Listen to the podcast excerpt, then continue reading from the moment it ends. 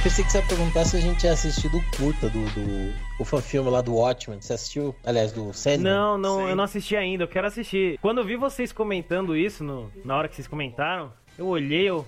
Ué, né? Que será isso? Aí depois eu vi no Face que vocês dois compartilharam lá o. Fábio Esse curta. primeiro.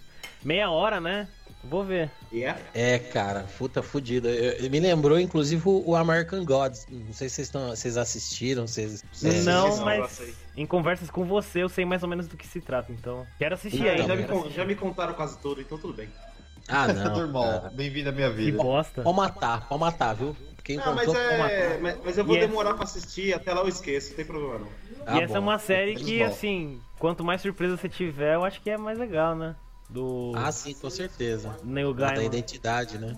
Porque os deuses eles vão aparecendo e não fala quem é. Então. Eu, é, eu lembro que eu. Aquele, aquele sentimento dos quadrinhos É. do New Game mesmo. É a né? mesma coisa? Uhum. Pior que assim, a galera foi que tava comentando disso aí, e aí eles estavam falando, não, é um cara que, que é assim, assim. Eu falei, ah, é Deus tal, os caras, ah, é. Eu falei, pô, se eu tivesse falado, eu não teria adivinhado, tá ligado? Os caras, não, o cara assim, eu não sei ainda quem é, mano, é, é- é- é tal, não tem erro. Eu confesso que eu, eu fi- muito eu fiquei boiando, porque a série não explica também. Não é um negócio que. Ah, então era tal cara. Não, você pegou, pegou, não pegou, foda-se.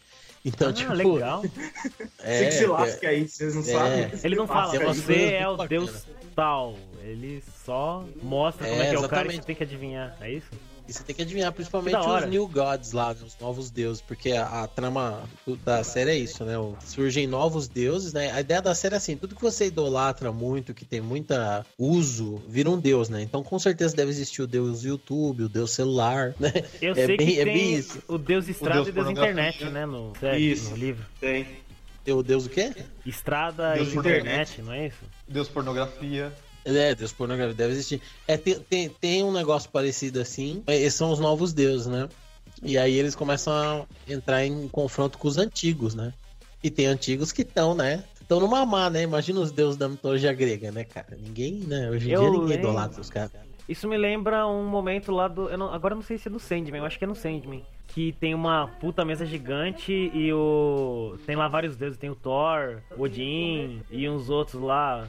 É no Sandman que tem isso? É, isso, então, e o Thor é essa aí é grandão uma... e ele tem um martelinho. Isso, que ele tem as perninhas pequenininhas e é, mo... é É. maromba. Então, é no Ui. Sandman mesmo. Eu não me lembro, eu acho É, que eu não cheguei Não, a ler até essa essa parte, parte. e essa parte é muito da hora, cara, que eles querem...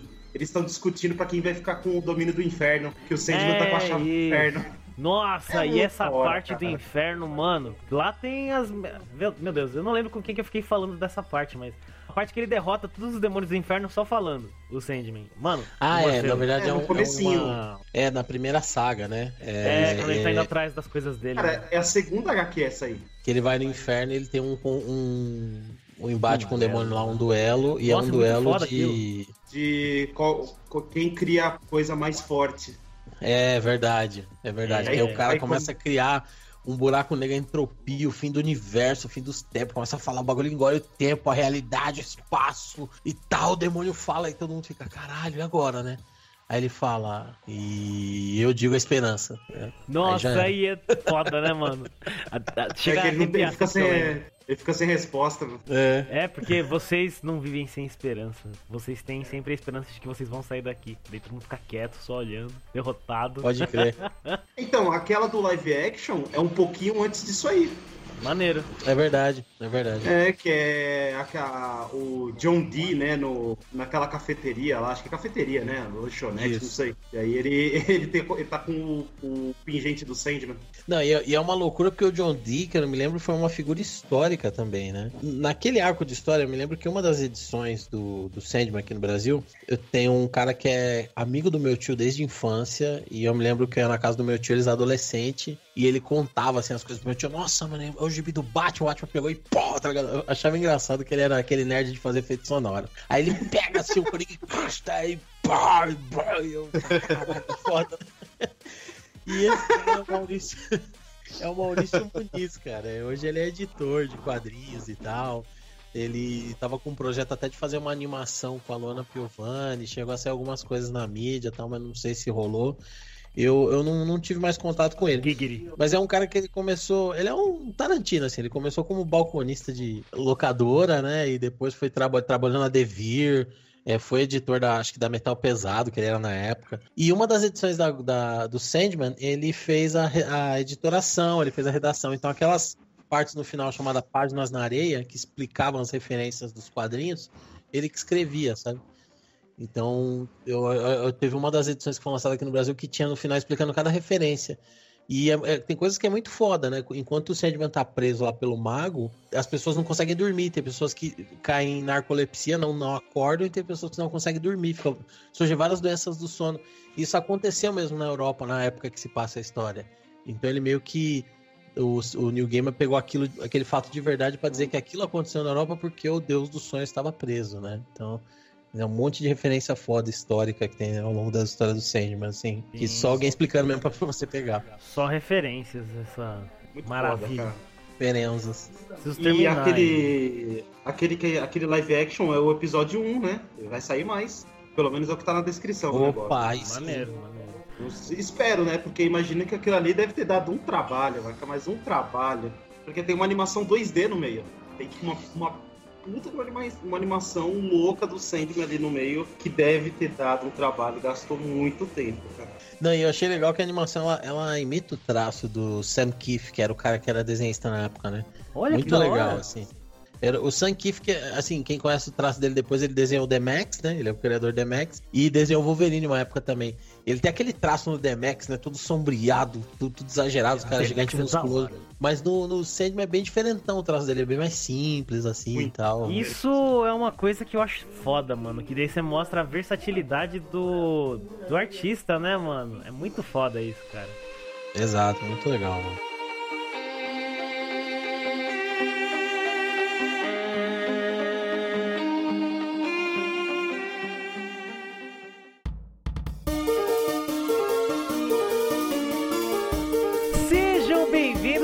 Um One Up Podcast.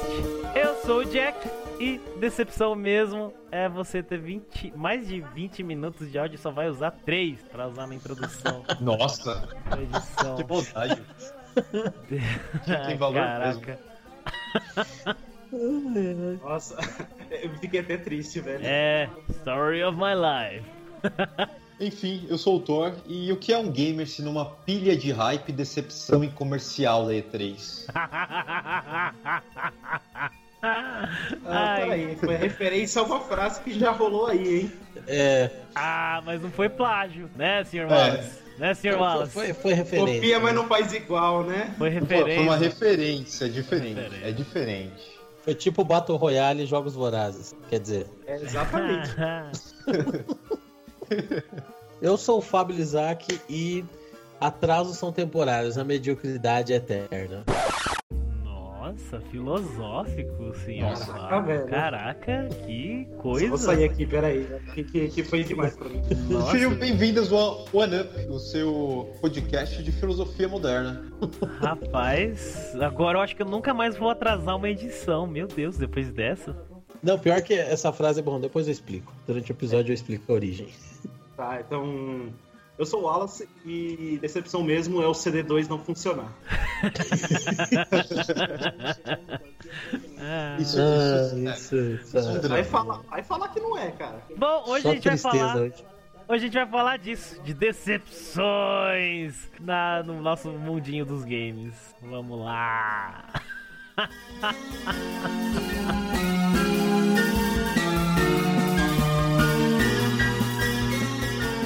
Bom, então, gente, nessa conversa autoastral que a gente vai ter hoje, vamos falar aí de coisas que decepcionaram a gente. Eu tenho uma humilde lista aqui que eu tenho certeza absoluta de que ela é muito mais humilde do que a de vocês. É, quem, quem, quem começar aí com a primeira? Vamos imaginar que a gente tá num bar, assim, né? Tudo bebendo, não é nem, não é nem cerveja, é uma cachaça, uma cachaça da decepção, às 10 da manhã. Uma cachaça da decepção. É... Boa. Então, no, nosso primeiro. Porque a gente, Diga. É porque a gente não. Vamos, vamos começar com ele, vai. É ele que, que trouxe esse, esse episódio à tona. Atena. Esse episódio Atena, Atena é ótimo. Atena? Atena! Imagens! Não teremos imagens, porque somos áudio, apenas é áudio. Brincadeira, eu quero, eu quero saber. Comandante Hamilton, as imagens aí, ó. Nossa, Medo. que igualzinho, velho. Que igualzinho, caralho. Exatamente. Fiquei com medo. Não, mas vamos Na começar ele. marginal aí, ó, na marginal. O jogo aí é mal programado. É brincadeira, eu quero falar aqui com você que as autoridades nesse estado de São Paulo não tomam atitude, pô. Brincadeira, pô. Me ajuda aí, Palito. As imagens. Vai, Heitor, qual que é? É, é, o, é o Kleber? Você quer falar do Kleber? Não, eu quero falar sobre o céu, sobre o universo, Ah, o mano lá do sobre o céu. homem. Tá aqui, já vamos começar já, beleza. De baixo. É uma, é uma voadora dupla no queixo. Nossa. É. Duplo twist carpado. Então, sabe o que é engraçado? Eu fui pesquisando a pauta e falei, não, vamos ver aqui como a galera efetivamente né, recebeu e como que os streamers, youtubers e tubers todos, né? Receberam com Mega. Boner e quando jogaram, broxou, né? Não, exatamente, assim, eu vi, tipo, uns 500 mil vídeos, assim, de, tipo, é, as 20 coisas que nós podemos esperar de No Man's Sky. No Man's Sky, as 10 coisas que ele será revolucionário. No Man's Sky é o jogo do século? No Man's Sky, existe algo melhor que No Man's Sky?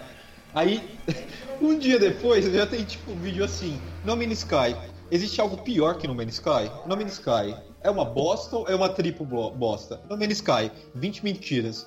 Aí você fica, meu, o que que tá acontecendo? Peraí. Aí, né, Aí, ok.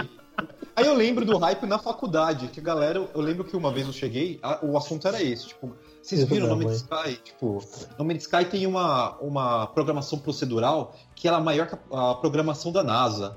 Aí eu falei, meu Deus, isso vai, tipo, isso é o futuro, tipo, o futuro é agora, tipo, é, é- é esse o ponto. Aí você, aí você, Sai o jogo, você pisa na Sai o rua, já tem carro voando e, e overboard. Aí tem carro voando, mas o jogo não roda no computador porque, tipo, tá bugado. Aí você fica, tipo, o que, que é isso? Tipo, como assim? É que nem aquele vídeo lá que o Fábio passou pra mim pro. Quando a gente tava jogando Overwatch lá dos. Como é que é? Make Graphics Great Again, lá do GTA V. Cara usa um computador da Ah, é, make- make NASA visual- pra rodar. Make um- visuals great again. Engraçado que no vídeo a galera nos comentários, ô, devolve o computador da NASA aí. que é um. Um cara que falou, isso foi filmado na vida real, eu não sou idiota. é absurdo. Baby, you make me wish I had three guns.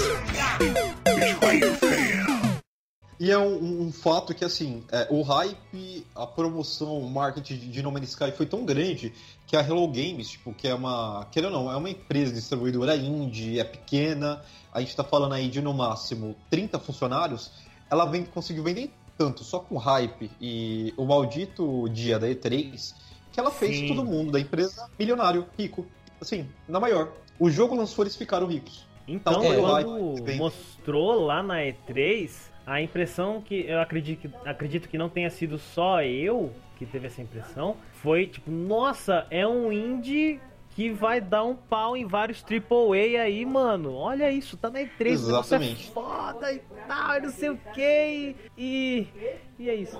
Né? Lançou em 2016 e chegou aí, né? É, então, eu acho que a, a sacanagem foi o seguinte, né? O, a Hello Games, né, ela começou a desenvolver o jogo, e aí o negócio começou a crescer, né? Porque começou a chamar a atenção da mídia. E eles buscaram é, como publisher a Sony. E aí a Sony quis que o negócio crescesse, assim, não, não no sentido de tamanho, mas no sentido de ser um AAA, de ser exclusivo e o caralho e tal. E aí, cara, começou, né? Aí começou a conversa mole, começou a mentira, né?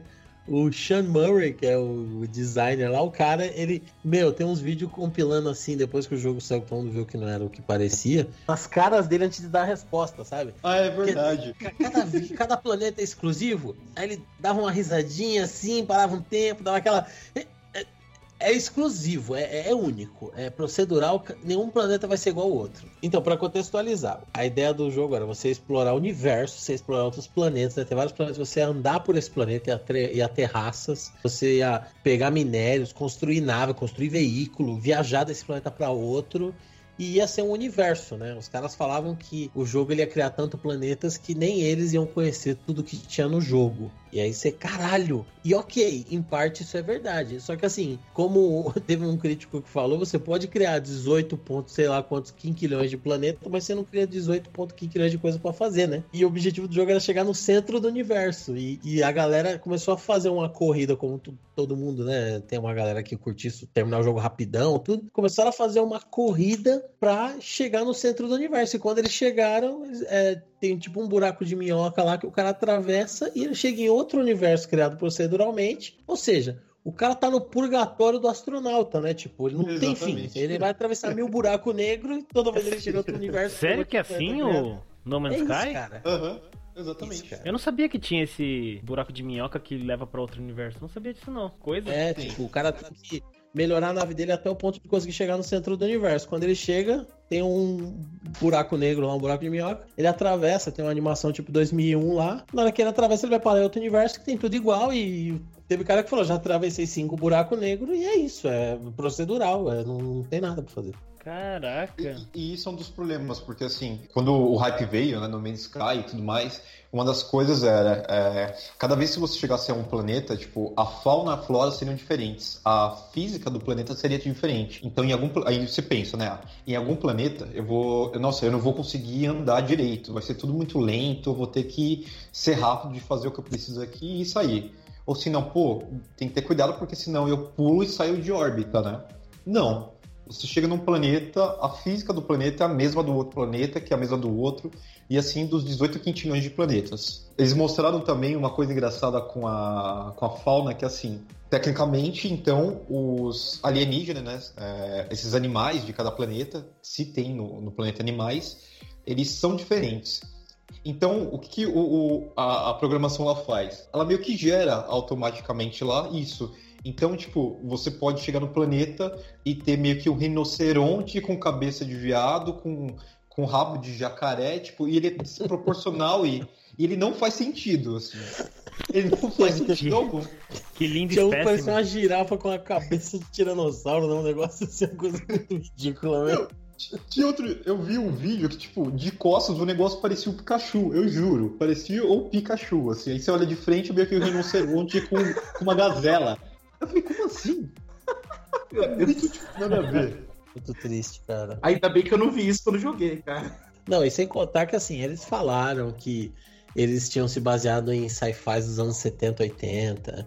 O Sean Murray falou que tinha, eles estavam usando a super fórmula des- descoberta pelo um cientista em 2003, que foi patenteada. Aí, tipo, o cara foi a público e falou: "Ó, não, não tô sabendo de nada dessa porra, não, tá ligado? E aí, tipo, é, teve. Eles falaram também que a edição da Xbox One ia ter conteúdo exclusivo. Ia ter o planeta do Halo Reach, que é o, o sexto jogo, acho que da franquia Halo. Tinha planeta que você ia poder usar o Warthog, que é aquele jeep do Halo, aquele veículo.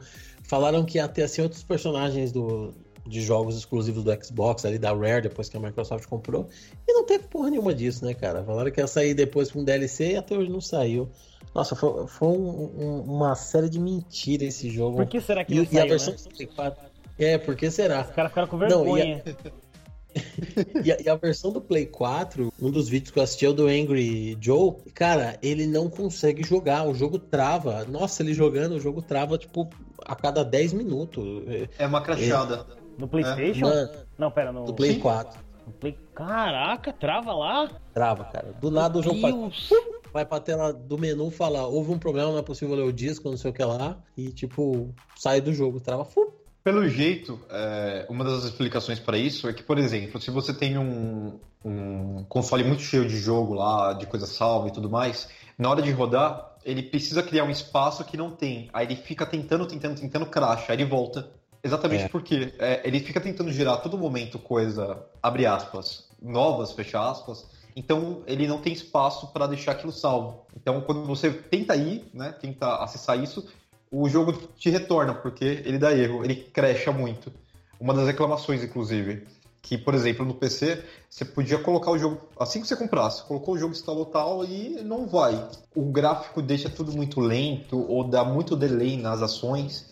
e torna o jogo injogável, assim. Pelo menos, de duas matérias que eu li, 30% dos jogadores de PC, quando compraram na pré-venda e receberam, não, não jogaram No Man's Sky por isso. Não conseguiram jogar. Não, e o jogo, assim, é, a verdade, né? O que, o que, o que, aparenta, o que apa- aparenta é o seguinte: eles sabiam que eles tinham uma bomba na mão e eles falaram, vamos lançar, vamos continuar, não, é lindo, é maravilhoso. E, cara, o que vender no lançamento, cobre aí, porque é uma bosta isso daqui. E só que eles não é, emitiram embargo pra imprensa, porque eles também não enviaram cópias pra imprensa, né, antes do lançamento. Só que uma galera começou a conseguir os jogos antes do lançamento, né? Teve, teve um usuário do Reddit que conseguiu comprar no eBay uma cópia por mais de mil dólares. E aí o cara já começou a botar vídeo. Ele chegou no centro do universo rapidão e falou: Ó, não demora todo esse tempo, não. É, várias coisas estão estranhas. Aí o chamou o criador falou: Não, gente, vocês esperaram anos por esse jogo. A gente passou anos enchendo o jogo de surpresa. Olha que cara de pau. Não, não, não estraga, né? Não, não, não, não, não toma spoiler, não, que vocês vão estragar. E aí o que aconteceu?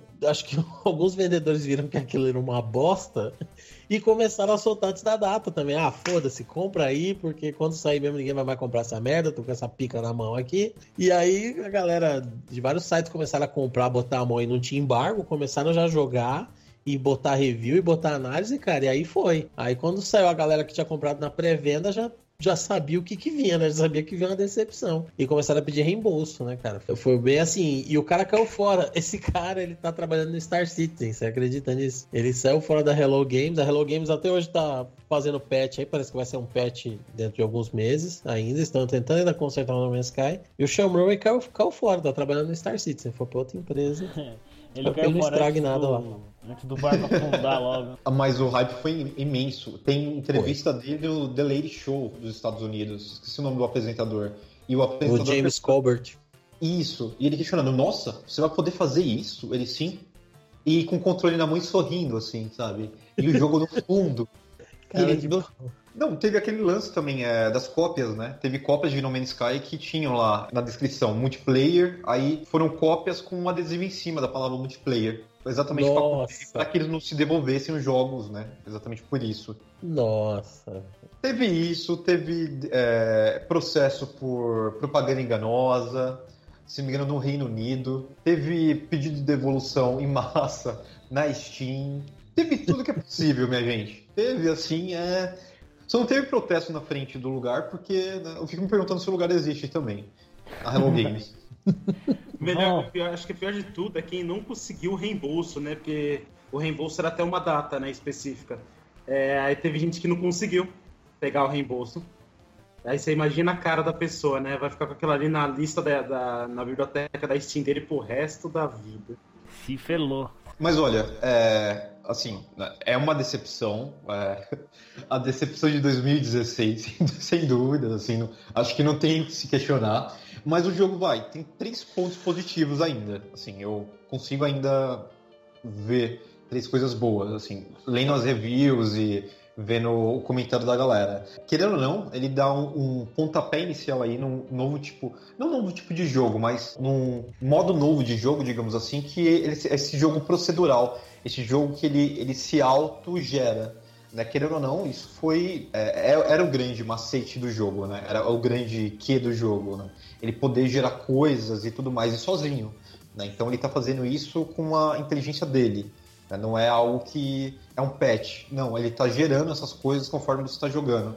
É, querendo ou não, isso é muito bom, né? Acho que fazendo-se da maneira certa, com a equipe certa e sem mentiras, eu acho que dá pra fazer muita coisa a partir disso. E querendo ou não, o jogo de exploração não é uma coisa tão comum assim e tão popular. Tá certo que ele conseguiu a popularidade da maneira é, incorreta, mas pra quem gosta desse tipo de jogo, quem gosta muito de ficção científica, Ah, é, espaço e tudo mais, então é, é uma coisa interessante.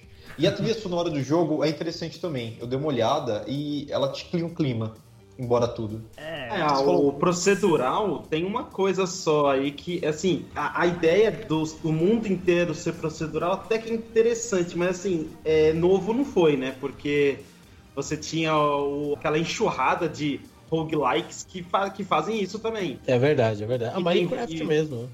É, Minecraft, tipo, tinha jogos que já faziam isso, então eles usaram uma fórmula que já funcionava. Isso, beleza, isso realmente é positivo, porque em vez de tentar inventar algo que, que ninguém nunca fez, pelo menos eles usaram algo que já estava aí no mercado e era bastante funcional, principalmente para quem gosta muito, né, de, de, desse estilo de jogo procedural que você vai é, sempre que você entra é diferente e tudo mais. Então, mas já existia, eu acho que não era algo realmente tão inovador pro, para o jogo, né?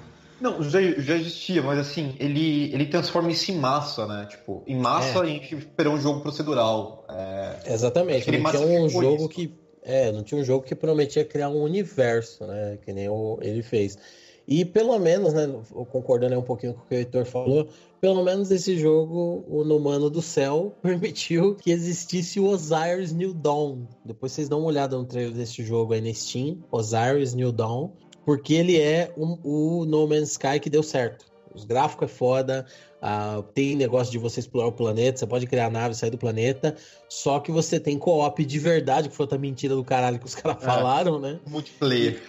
Tem, tem uns- umas minhocoras assim, estilo Duna saindo do chão, que também foi uma coisa que os caras encontraram uma carcaça lá no No Man's Sky, todo mundo ficou que nem doido. Não, deve ter um planeta que tem esse bicho, não tem porra nenhuma. E é um jogo que os gráficos são maneiro ah, e tem co-op de verdade, tudo, tem tudo isso daí. Então, dá uma olhada, tem criaturas, tem monstros que você enfrenta, é, nos planetas, então é bem foda. Eu, eu vi um gameplay, ele tem um elemento de survival bem maneiro, assim. É, é tudo que o No Man's Sky não foi, o Osiris New Dawn parece que é, ele tá ainda em beta, né? Devido aos gráficos da qualidade, mas é, eu vi vários vídeos de gameplay, parece ser bem legal.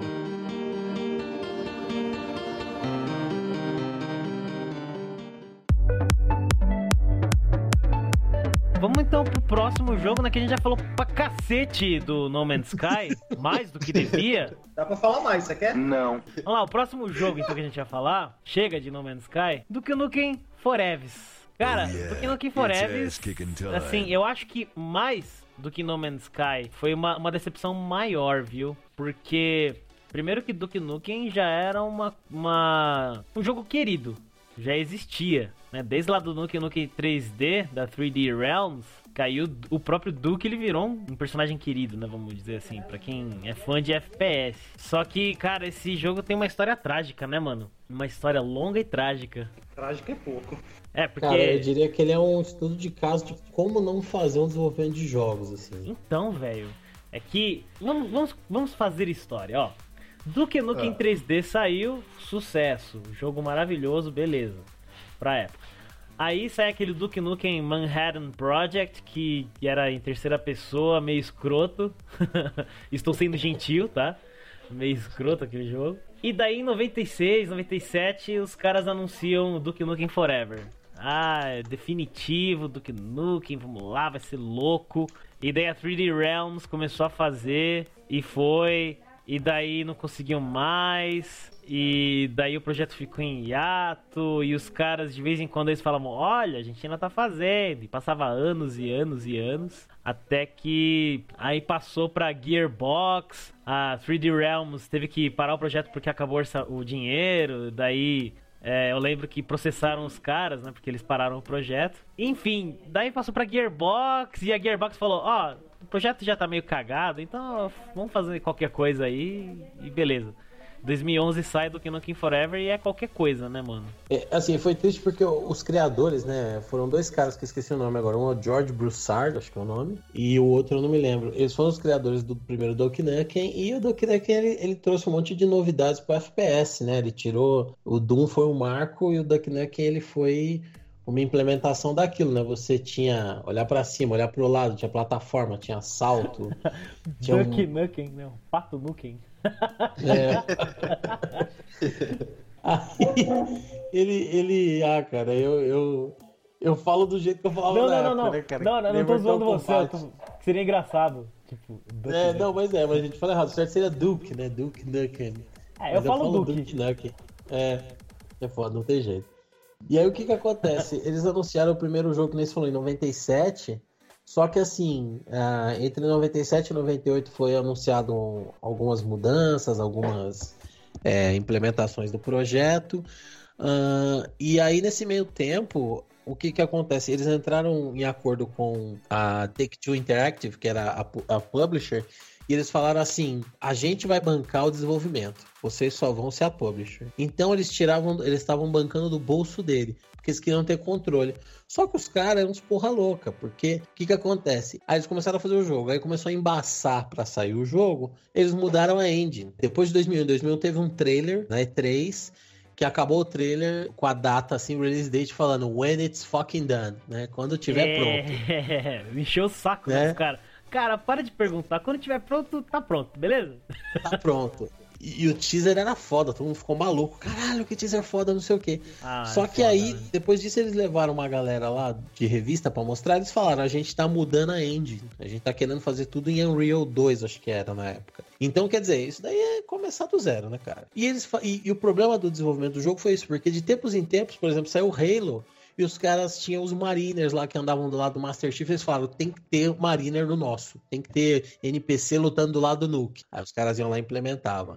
Aí saiu Half-Life, tinha, cena, tinha a fase do Jeep. Tem que ter uma fase de veículo no Duke Nukem. Então, cara, os caras começaram a fazer tanto tempo, é, implementando, fazendo iteração em cima de iteração, que tem cara que tem, assim, 14 anos na indústria e quando saiu o jogo, o que ele tinha no currículo era Duke Nukem. Porque o cara começou trabalhando em 2D, a indústria migrou pro 3D, o 3D que todo mundo não sabia se era só uma modinha, se era só um gênero, virou praticamente o padrão né, da indústria, e o cara continuou, o cara- a experiência do cara todo esse período, a indústria mudou e foi, foi eh, Duke Nukem. Tá ligado? Quer dizer, ele fudeu a vida de muita gente. E a Gearbox lançou, porque o presidente da Gearbox, o Randy Pitchfork, ele começou trabalhando no Duke Nukem. Ele saiu, ele foi pra Olha Gearbox, ele virou só. presidente da Gearbox e a porra do jogo não tinha lançado ainda. Ele falou: Não, vamos lançar, pô, trabalhei no negócio e tal. Vamos, vamos trazer o Duck de volta, sabe? Então é 15 anos, cara. É, é Então- um- é uma lição de como não fazer um jogo. É, é que é que nem você falou, eles tiveram que refazer o jogo. E acho que eles recomeçaram o jogo umas duas vezes, não foi? Porque Foi. primeiro estavam lá e daí, olha só, tá cagado, né? Vamos começar de novo. Aí começou a fazer de novo, ó, vamos mudar engine, vamos, começou de novo. É, acho que foi bem isso, né, mano? É triste, né, cara? Do que Nukem. Eu não sei nem se é decepção, é tristeza mesmo, cara. É tristeza, É né? foda. Eu me lembro quando eu joguei, assim, eu tinha ido o Xbox desbloqueado, piratão, né? E aí ele começa com o último chefe do Duck Nukem Forever. Aí ele começa naquele corredor Peraí, não, que os jogadores qual? saem. Qual jogo? O, o Duck Nukem Forever ele começa com o último chefe do Duck Nukem 3D. Ah, ah, tá, tá, tá, tá. É, aí, tipo, é que é num estádio, você enfrenta um Que alien maneiro. gigante, assim, no estádio, Aham. né? E aí, tipo, você tá naquele corredor onde entram os jogadores, né? Sai do vestiário, né? Estão ouvindo. Ah, uh, só que é tipo no estádio, fogos. Aí cê- você come- eu comecei a andar e tinha uns cartazes assim na parede. Eu cheguei perto pra ver os cartazes e tudo pixelizado. Aí eu falei. Ah, que legal, eles estão pegando o gráfico que nem era do antigo, né? Tal, deixando E não pixelizado. era. Não era, cara, porque depois que eu enfrentei o monstro. Primeiro que o estádio tá vazio, só tem o barulho da, da, da galera, né? Que o bancado não tem. E, tipo, depois que enfrentei o monstro, quando passou assim, tipo, um tempo depois, mostrando já o presente, o gráfico era a mesma coisa. Eu falei, ah, tá, entendi. Que droga. Enganou bem, hein? Nossa, velho. Pior que eu não cheguei a jogar Duke Nukem Forever. Eu só vi alguma, uns vídeos, sabe? Tenho vontade? Até tenho, por causa do amor que eu tenho pelo Duke Nukem, né? Mas é, eu sei que eu vou jogar e vou ficar triste. Cara, né? É uma decepção. Eu joguei pelo YouTube e, e eu não quero jogar. Nossa, velho. É, Ele tem até umas ideias legais, tem umas fases que ele diminui de tamanho, sabe? Ele tem umas coisas assim, mas é muito mal executado, é. Sem contar que o Duke, ele virou um personagem, assim, é trapalhões, tá ligado? Não cabe mais hoje em dia. O cara, o cara é machista, assim, que se escroto pra caralho. não- Nossa, velho, já, já era. E o pior é que você lê as críticas e aí tem tipo umas coisas assim, igual da, acho que da PC Gamer americana, é, do que Nukem é pequeno, desagradável e anacrônico. Ele é apenas relevante como um aviso do passado. Evite erros, desenvolvedores. Aí outros resumem tudo em uma frase: datado. Dá Meu Deus. dado. é, só uma dúvida. É, A voz do Duke Nukem ainda é o John St. John? Putz, cara, have Porque no idea, se mas não deve ser o for mesmo ele, cara. se não for ele, então, tipo, que a única coisa boa, eu acho que seria isso, se, se fosse ainda. Ah, bom, enfim. Hail to the king, baby.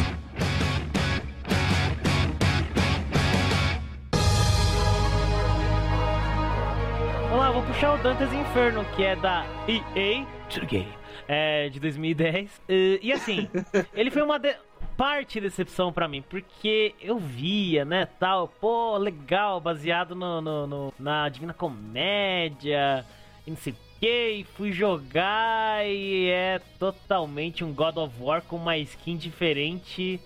A história é maneirinha, beleza, mas não é só a história que faz um jogo, né, mano? Assim, pra mim, né? O jogo não, não foi tudo isso, não. Tem muita gente que ama esse jogo, ele foi um sucesso no Xbox, mas eu não achei grande coisa, não, hein? Pera, você gostou da história? Não, não, não, não, não, não. Eu achei maneirinha. A ideia é legal. Sabe, você tem um Ah. cavaleiro cruzado que volta e daí ele vê a mulher dele ser morta e arrastada pro inferno. Tem aquele negócio, né, de Orfeu. É baseado no. Orfeu, na história do Orfeu da, da Uhum. mitologia grega. E na. Na verdade, é basicamente a Divina Comédia, né? E cara.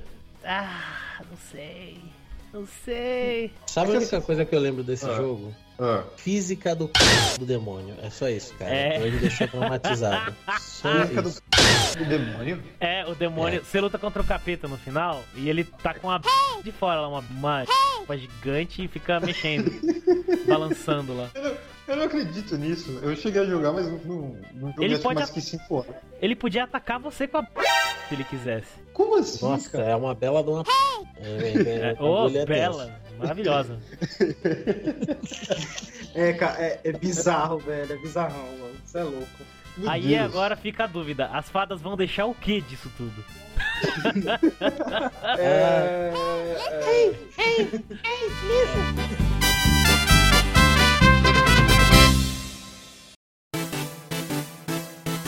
Tem, tem uma coisa, uma coisa interessante que um tem um cara que é fã até do Dante's Inferno, ele tem carinho pelo jogo, que é um é um tal de Tal Peleg. o nome do cara é Tal Peleg. Ele trabalhou no Uncharted 4 e daí ele fez ou tá fazendo um curta chamado Dante's Redemption. E parece legalzinho. Eu vi o trailer, só que ninguém sabe se vai sair mesmo, né? Porque a EA pode chegar lá e cortar as asinhas do cara. E pelos gráficos, assim, dá até a ideia de sair um, jo- um novo jogo, né? Um, um novo Dante's Inferno, Aham. Dante's Redemption. Quando eu vi o trailer, eu olhei e falei: Olha que legal! É a morte do. do. Como é que é aquele jogo lá, baseado em comics, Mofadão, que tem os quatro cavaleiros do Apocalipse? Esqueci o nome. Darksiders. Darksiders, é. Da- Olha que legal, o Dante, o Dante vira a morte. O morte. É. É, que ele vai lutar lá contra um, um- uma morte, ou sei lá. O machado dele quebra, a alabarda dele quebra e dele pega a foice da morte. E, e essa Ah, vira a tá, no arma começo dele. do Dantes Inferno, né? É, é verdade, é isso mesmo, né? O curta. É, no O comecinho, o comecinho ele, ele toma aquela facada nas costas e vai morrer. Aí a morte aparece e fala que, ó, acabou, ó, chegou a hora, ele fala não. É e verdade, aí ele usa que você foice, né? começa a brigar com ela. Nossa, é viajei. verdade, eu lembrava. Aí Ah, que mas- você pega a foice. Ah, Ah, verdade, mas, verdade. enfim, o. Também é, nem me ganho. Assim, pra mim foi uma decepção, porque eu ouvi tanto falar bem desse jogo e quando eu joguei, eu olhei, ah, olha, God of War. É, então, é, E eu bem- tive a mesma sensação. Eu tive a mesma sensação que foi que o jogo não era nada demais, assim. é, eu achei que falaram muito pra algo que era. é, eu já tinha jogado. Eu só precisava É. ligar o Play 2 e eu jogava de novo, se eu quisesse. Então, eu não tive uma sensação de um jogo novo, realmente, que eu, eu ia me divertir com aquilo. Por isso que eu nem terminei, cara. Pior que eu, eu acabei jogando o jogo porque quando eu vi Dantes Inferno, eu falei, ó, eu já li em algum lugar, tem, né, é, uma questão de mitologia e tal, a história deve ser muito foda. Vamos lá. Aí você começa a jogar, aí chega um amigo e fala, pô, você tá jogando isso? Não, tira isso, vamos jogar GTA. É só você ir batendo, é, batendo frente, batendo frente, você termina. Não, tira isso daí. E isso, pior que é É. verdade, tipo, é muito hack and slash, mas é um hack and slash ainda chato. O pior é que ele É, é tem uma. É, então, ele tem uma ideia muito boa, né? Que é você se aventurando pelos círculos do inferno. Porra, que ideia da hora. Só que a Sim. execução. Ixi. É, então- é o tipo de jogo que você vai jogando e vai, e vai tipo, engolindo aquelas coisas e, e só aceitando. Você fala, tá bom, tá bom, É, vai. tá bom, eu só quero, ver eu só quero é ver, acaba. eu só quero ouvir, eu só quero ler os diálogos. Eu que só é quero que é ver-. Eu só quero ver aquela. Balangando. No fim, eu quero ver como é que acaba.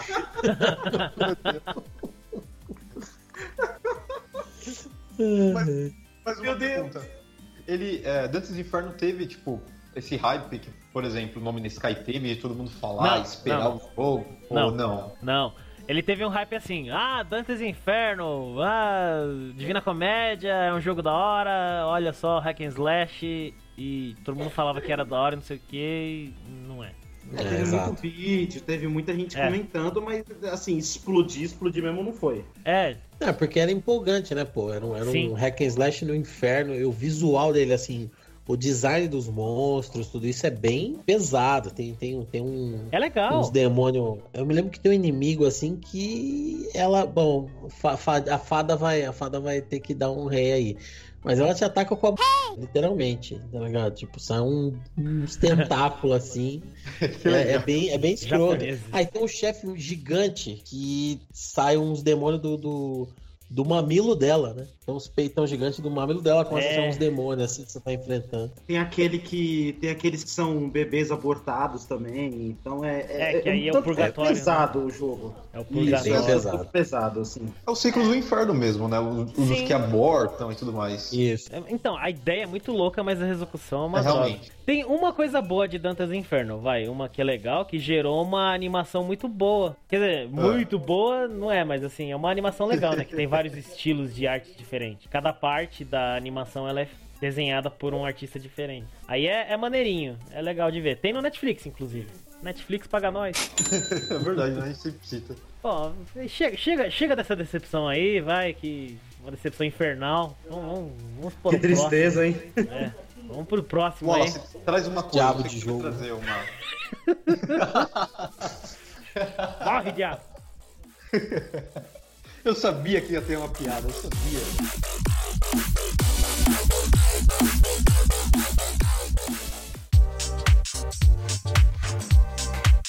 Ó, eu vou falar de um que é um jogo assim que a gente. Eu tava pensando se a gente não falou ainda desse jogo aqui no, no, no One Up, assim, né, dessa franquia, né? Que é Metal Gear. É, então eu Não, a gente nunca pegar. falou. nunca falamos. Inclusive, né? Não, não- nem. É, a gente nem vai falar, tem, tem um- uma das regras né, do One Up, não falarás de Metal Gear. Nunca. E eu vou falar de um jogo aqui que até o Wallace até já sabe qual que é, né? Que foi um jogo. Que Não, quando- não sei não. Sabe não, cara? Pô, cara, Não, foi um jogo que quando é? saiu o trailer, o nego ficou louco, né? E3, e caraca! Tipo, aí, a- o stand da, da Konami passava o trailer diariamente, assim. Então, quando passava o trailer, a galera tinha que dar a volta ali, porque tinha gente que sentava no chão pra esperar o momento que ia passar o trailer. Tal hora vai passar o trailer, Ah, meia hora, né? é. já sabe qual que é. E é Metal Gear Solid 2, cara. Nossa, Metal Gear Solid 2 foi uma coisa, né? Aquele trailer cinematográfico, aqueles gráficos. E aí, quando saiu o jogo, você jogava duas horas com o Snake e depois o resto do jogo era com. Ah, co- como é que eu, Eu- vou descrever Eu assim? É acho. com- Um travesti fazendo cosplay da uma Cara. turma no. Cara, cara, cara, cara.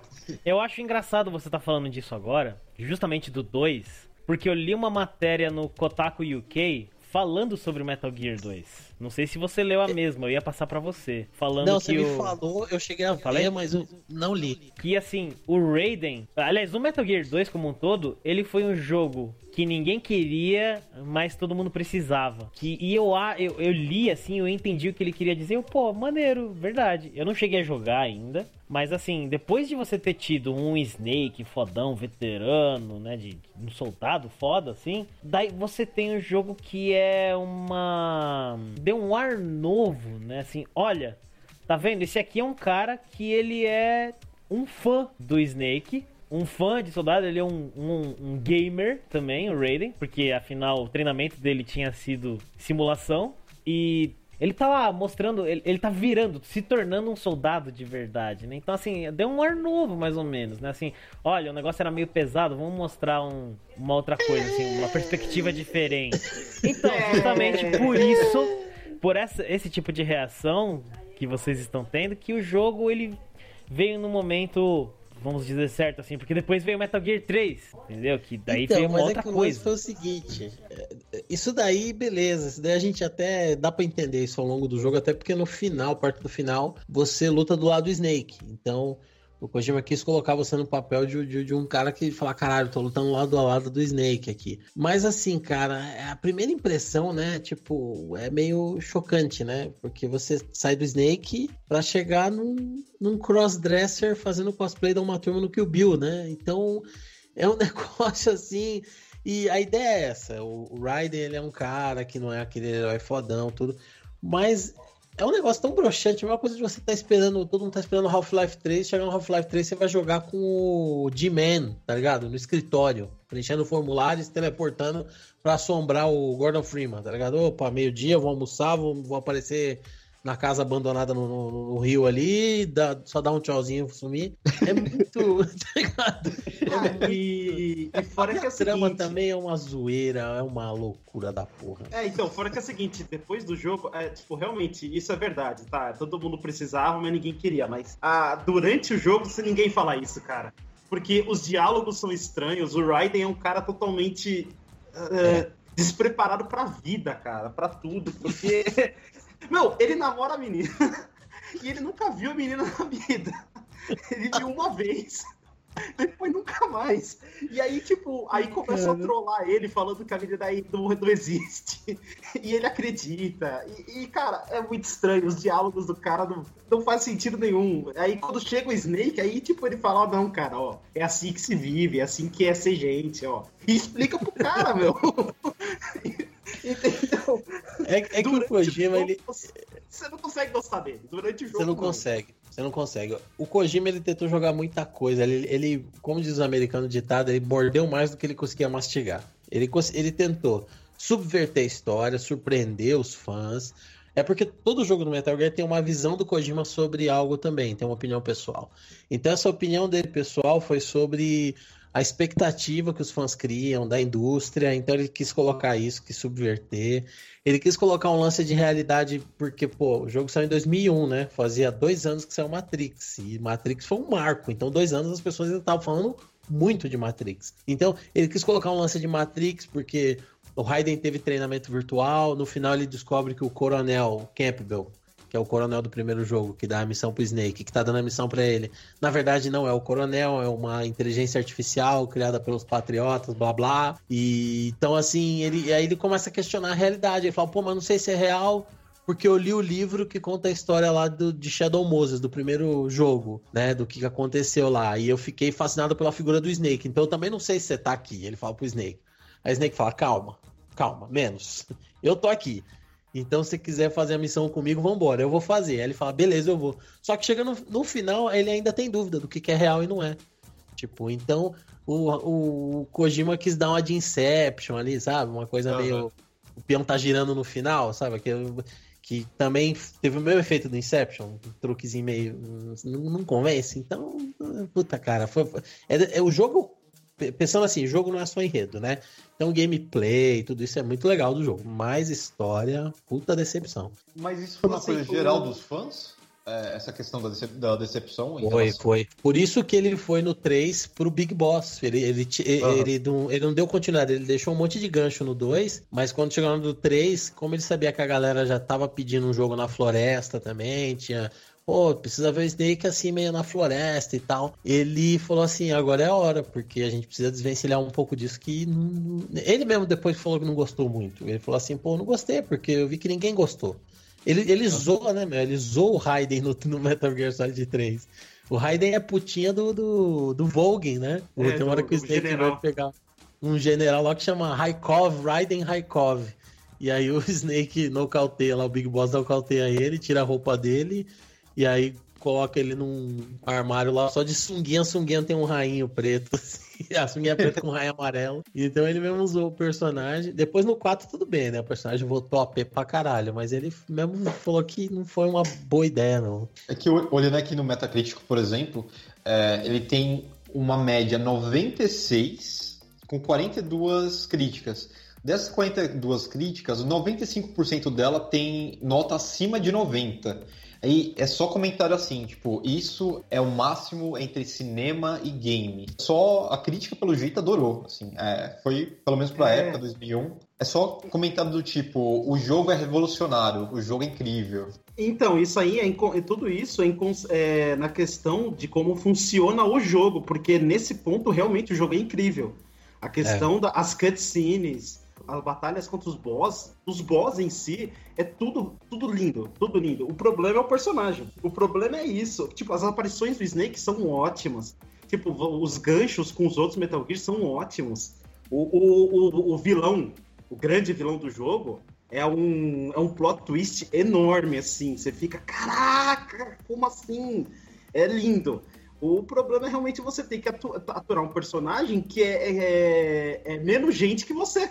É, menos não tem você carisma, né? É, entendeu? Tipo, é realmente o boneco 3D andando, saca? Entendeu? É extremamente confuso, o cara não sabe o que tá fazendo ali. Tipo, o... tem até aquele, aquela brincadeira, né, dele com o Vamp, né, que é um dos, um dos, dos chefes, né, também, que, que depois volta essa mesma brincadeira no 4, né, que, que é quando eles brigam de novo. Eles têm uma, uma brincadeira que é muito engraçada, né? Que, que, que ele abraça o Raiden, né? o Vamp abraça o Raiden, e aí no 4 volta de novo ele abraçar ele, saca? Então é umas piadinhas assim muito. Muito. muito pesada com o personagem pra você realmente não gostar dele muito bem. Não, e assim, é uma coisa muito estranha que tem entre ele e o, e o, Vamp. Ele tem uma tensão sexual muito grande entre os dois, né, cara? E aí Muito. é legal que. Até isso no 4 eu acho que o Kojima resolveu bem, porque a luta deles no 4 tem. Puta, tem uma, co- uma conotação sexual muito grande, cara. O Vamp ele tira a faca, a bainha da faca tá no meio da cintura, assim, sabe? Ele tira assim, tipo, a faca tá onde tá o p dele, literalmente, assim. Ele tira a faca, lambe, é, é puta, é um negócio. Mas é legal, mas tudo bem. Ali é pelo menos é tipo assumidamente isso, né? Mas nossa, Metal Gear 2 é. A história é bem. Assim, é, varia, né? Tem gente que vai do genial ao muita viagem, né? Realmente tem gente que fala, não, é genial por isso mesmo. Porque eu já vi comparações com o livro Ulisses, de James Joyce. Que é um livro que tem um monte de analogia que termina as últimas páginas do livro, o autor conversando com o leitor, né? Quebra de quarta parede e tudo. Então, varia as opiniões aí, mas é meio decepcionante. É, eu ainda preciso jogá-lo. Foi uma decepção mesmo, realmente, não, não tem como negar, né? A galera ficou sedenta por mais Snake e recebeu Raiden. é Querendo aí. cobra, né? Ganhou.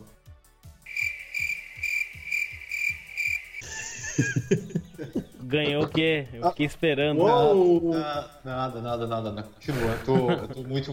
Estão me influenciando demais. Ô louco. Tá bom, vai então. Já que.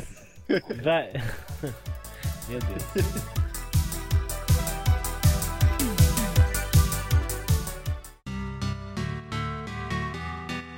Ah, eu vou puxar um, cara, o Dark Souls 2. Hum, Porque, Caramba! é, Vocês vão até achar estranho, né? Porque sim, eu Hum. adoro Dark Souls, mas o 2, o 2 normal, gente, não o 2 Scholar of the First Sin. O 2, o, a, a primeira versão do 2, que não vem com todas as DLC, não foi remasterizado, e o que é uma porcaria. Assim, simples. Por quê? Cara, é, o jogo é muito fácil, isso é ruim, isso é ruim pra Dark Souls. Tipo, é muito fácil mesmo, porque eu zerei muito rápido, se comparar com um.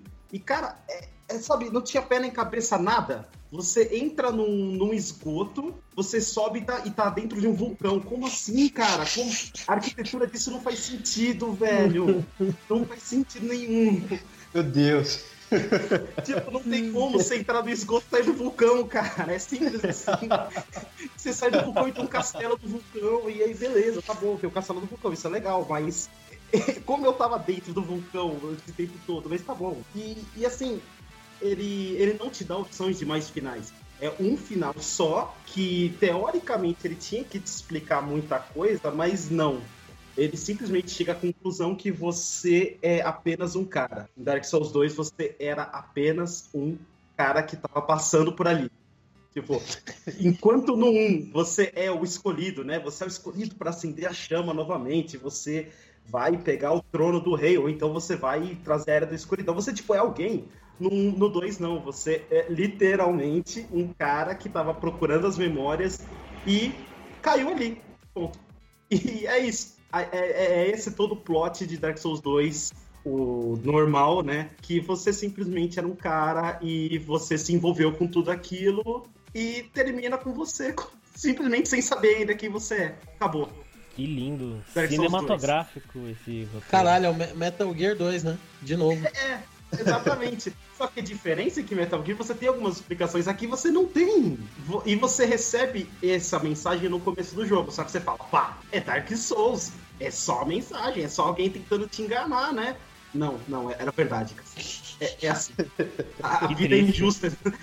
A vida é injusta no, no enredo Dark Souls 2. Aí quando veio Scholar of the Foreseen, que é a versão masterizada, que tem as DLCs, que tem um personagem novo, que te dá um, um final novo, e nesse final, aí sim, ele, ele te explica algumas coisas, ele fala, ele, ele, ele volta para essa explicação, mas ele, ele te dá um, um caminho para você trilhar. Então, você tem agora escolhas de final, se você, dependendo das ações que você vai fazendo, né, você vai seguindo esse personagem novo. Enquanto não é simplesmente você vai, vai, vai indo de lugares que a arquitetura é estranha, que muitas vezes não te leva para lugar nenhum, e é simplesmente só isso, você vai para lugar nenhum, num beco, e volta Cara, pro caminho normal. É que é uma analogia à vida isso daí. Porque às vezes você enfrenta muitas coisas complicadas e essas coisas Ah, nada. complicadas te levam, é exatamente, a absolutamente nada, a lugar nenhum. Aí, ó. Tá falando mal do jogo, mas é uma lição de vida. Que lindo. Meu Deus do céu. Ah, tudo bem, isso pode ter. Acredito. Pode ter um, fundamento, mas, cara, jogar isso é. É. Foi uma decepção muito grande, o 2. Baby, you make me wish I had three guns. Eu já, eu já engulo as palavras em relação ao enredo da segunda versão, porque. É, na segunda melhorou versão melhora, é? Eles mudam É, me- isso? melhor- é, então, teve algumas mudanças e, como eu disse, tem as, de- as três DLCs, porque se você quisesse jogar as três DLCs no 2 normal, você tinha que comprar cada um. Essa versão vem o jogo remasterizado com as DLCs. Então, eu acho muito melhor e, e o 2 normal é uma coisa bem. O 1 normal, o primeiro Dark Souls normal também é um pouco decepcionante, mas por conta da dificuldade dele que é elevada demais. Além da conta. Realmente, eu, tô- eu tô- eu comecei a jogar o 1 porque meu sobrinho tá traduzindo uma série que fizeram no YouTube, que é o Guia Dark Souls para For Dummies, né? E que o cara faz videozinho bem curtinho, 3 minutos no máximo, e ele falando de uma forma bem surtada, assim, mas é, é muito engraçado, mas acaba sendo um guia mesmo. E eu comecei a jogar, cara, e aí, tipo, teve uma hora que eu dei uma carreira e fui embora. Saí correndo que nem um louco. Aí eu mostrei pro meu sobrinho, eu não tava ali, puta que pariu, como é que você foi parar aí? Eu falei, tô muito longe, cortei caminho. Ele falou, "É, você cortou, mas você não, não, não ganhou XP, não evoluiu. Você, vai enfrentar uns inimigos fodidos agora, você tá sem armadura, sem nada. Eu falei, puta, agora ferrou. E tipo, acho que até pra voltar é difícil, tá ligado? É mais ou menos como o Demon Souls, tá ligado? O, pelo menos o primeiro Dark Souls, né? Depois Cara, é, Demon eles Souls, tentaram né? não deixar tão difícil assim, porque, meu, a- a galera tem que terminar o jogo, né, velho?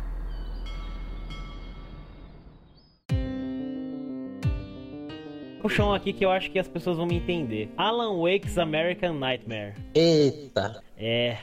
Eu me considero um Deixa eu- fã de Alan Deixa eu pegar um nessa corda um pouquinho aí, ajudar a puxar. Se tiver pesado, eu ajudo. Ah, Nossa. É. é, cara. É. Assim, Alan Wake's American Nightmare, ele também foi feito pela Remedy Entertainment, é de 2012. E ele não é uma continuação direta do primeiro Alan Wake, ainda bem. Apesar dele acontecer logo depois, né, dos eventos do primeiro jogo. É, ele é um jogo independente, só que assim, se você vê a história do American Nightmare, é legalzinho. Afinal, é o Alan Wake lá preso naquele Dark Place, né? Aquele lugar da escuridão. Aí parece que um, um doppelganger, né? Um sósia dele, o Mr. Scratch, tá no mundo tocando terror.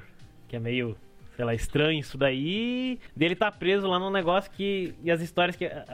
As coisas que acontecem nesse lugar que ele tá preso são meio como se fossem episódios daquela série lá do Alan, do Alan Wake, né? Do mundo do Alan Wake, que é o Night Springs, que é o além do mundo da imaginação deles. Só que o jogo ele perdeu muita coisa, velho. Ele, o primeiro eu acho magnífico, que ele tem um ar de suspense da hora, um terror da hora, que você se assusta bastante. Ele não é um jogo de, de ação. Tem ação? Tem, tem bastante, né? Que você tem que lutar pela sobrevivência e tal. Mas ele é mais de suspense, mais da tensão, aquele lance mais Stephen King, sabe? Aí no, no American Nightmare vira um Tarantino. Que tem, sei lá, um drink no inferno, sabe? Ó, tem terror aqui, mas é ação, tá? É isso aí. Ai, não sei, ficou meio bosta, hein, cara? Eu acho.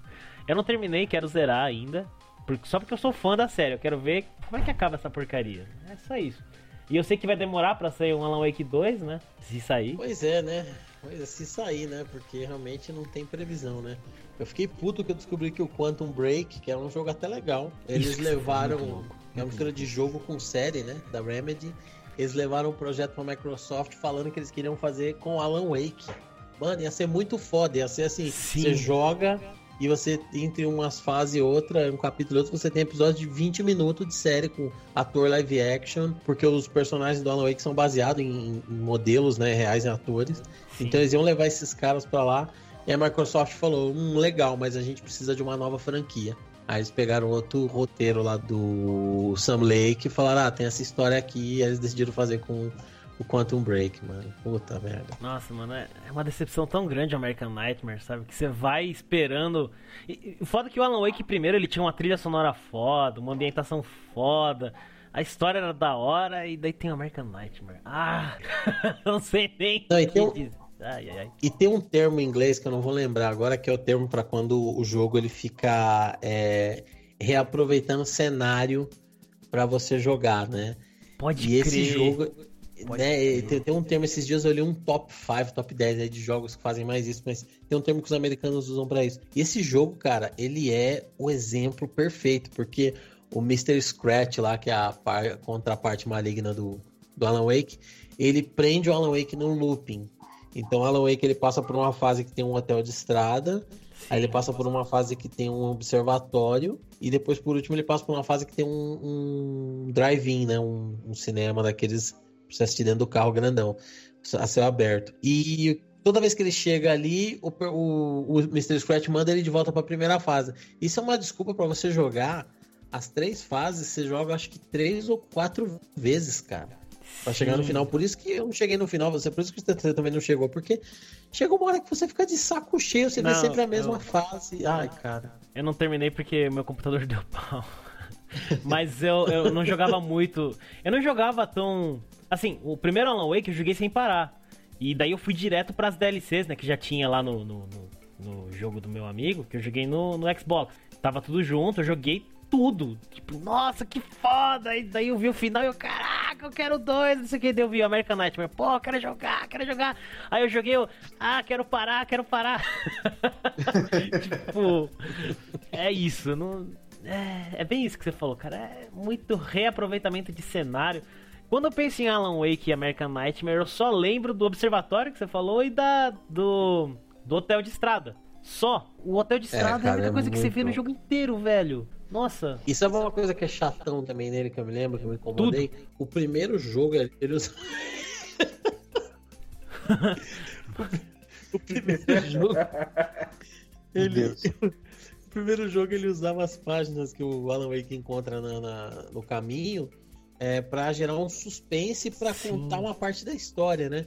Então, por exemplo, tinha hora que ele tava andando na, na floresta e tinha uma serralheria, assim, ao longe que ele ia chegar ali, uma madeireira. E aí ele encontrava uma página antes no meio do caminho assim: o escritor se esgueirou por meio das vigas. Ele ouviu o barulho dos passos em cima, mas já era tarde. Quando ele olhou, não sei o quem, tomado pelas forças da sombra, estava à frente dele com um machado, dizendo: hora de pagar, Alan, não sei o que lá, tal. Aí você, caralho, aí você cagava porque você tava indo pro lugar. Sim. Então você tava indo, você falava, puta, vai acontecer isso, mano, eu tô fudido.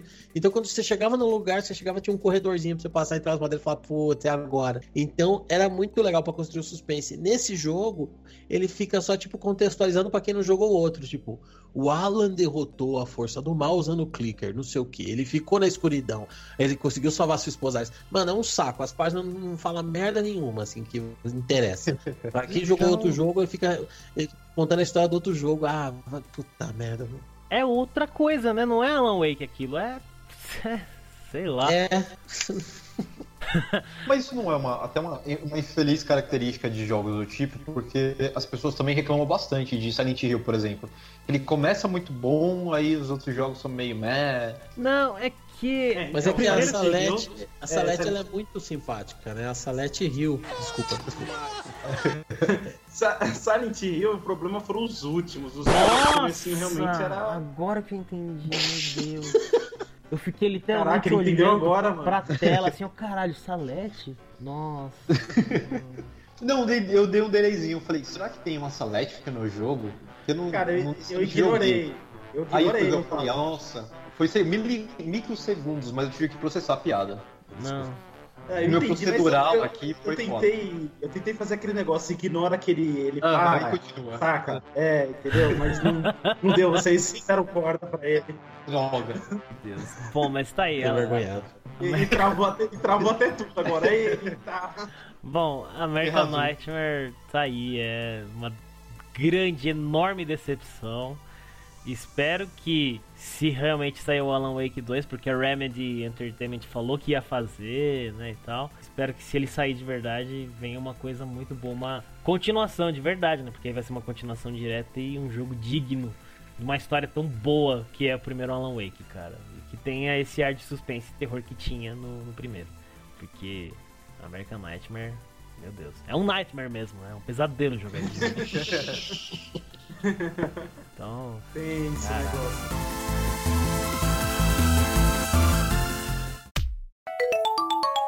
Esse é, é uma questão muito simples, assim. Ele é, ele é um clássico, ele é um dos jogos mais difíceis da sua geração, mas no final é meio, muito meh. Contra, contra 2 e contra 3.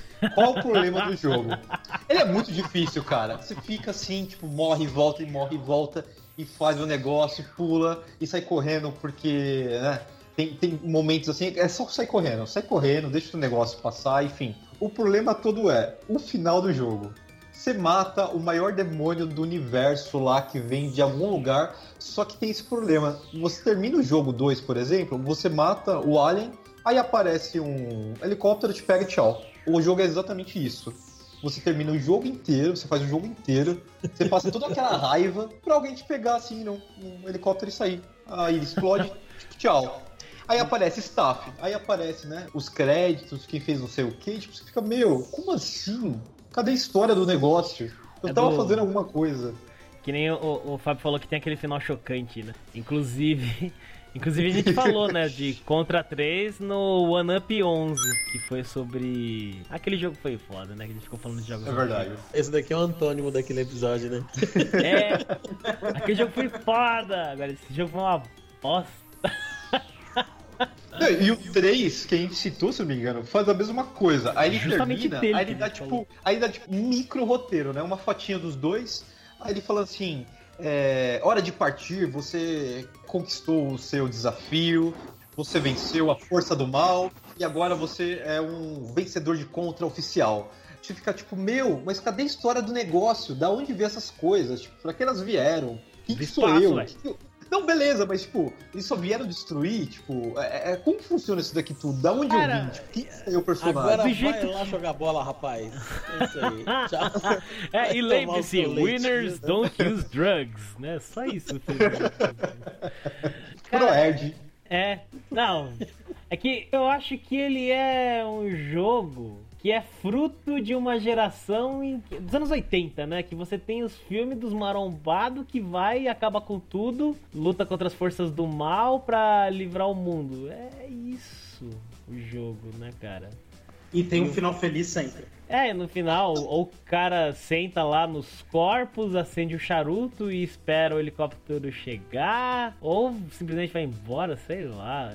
Não, beleza. Eu sei que tem um estereótipo da, da época e tal, beleza. Mas até o estereótipo da época tentava contar quem era o cara, né? Até pra você comprar a história. A história, né? Tipo, pra você jogar com ele, né? Pra você ver o filme e falar, meu, vamos lá. Vamos explodir esse negócio todo. Traz as bombas, né? Um, um abraço, Michael Bay. Então, tipo, não tem isso. É, essa questão, não tem isso. O jogo é extremamente difícil e Um abraço, Kleber Bambam também. Nossa Meu Deus.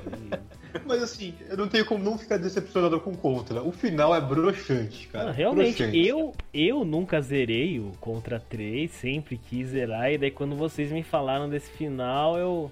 Pô, que coisa. Caraca. Hashtag chateado. Hashtag decepcionado. Mas é isso, né? Aí fica a minha decepção oitentista contra 2 e 3. Tem gente que vai sair chorando, né, desse podcast. Isso é verdade. Com certeza, velho. Vai, Fábio. Mas é foda, né? Porque realmente tem jogos que Ah, são consagrados às vezes, mas às vezes foi uma decepção pra você, né? Por N motivos, né? Não, o jogo é legal e tal, o Contra, né, no caso do Contra, só que o final é decepcionante. Eu mesmo tenho jogos É. aqui que são assim mesmo. O jogo é legal, tal, da hora. O Dante's Inferno, por exemplo. É, não, não, Dante's Inferno não, ele não é um bom exemplo, não. Ele é ruim mesmo. Mas tem jogos que realmente são, são assim. É maneiro e tal, daí você chega no final e fala, pô, é isso? Sério? Really? Assim, me fez Só sentar isso, aqui. né? Me fez sentar aqui tanto tempo pra isso. Vou jogar bola. Toma pipa.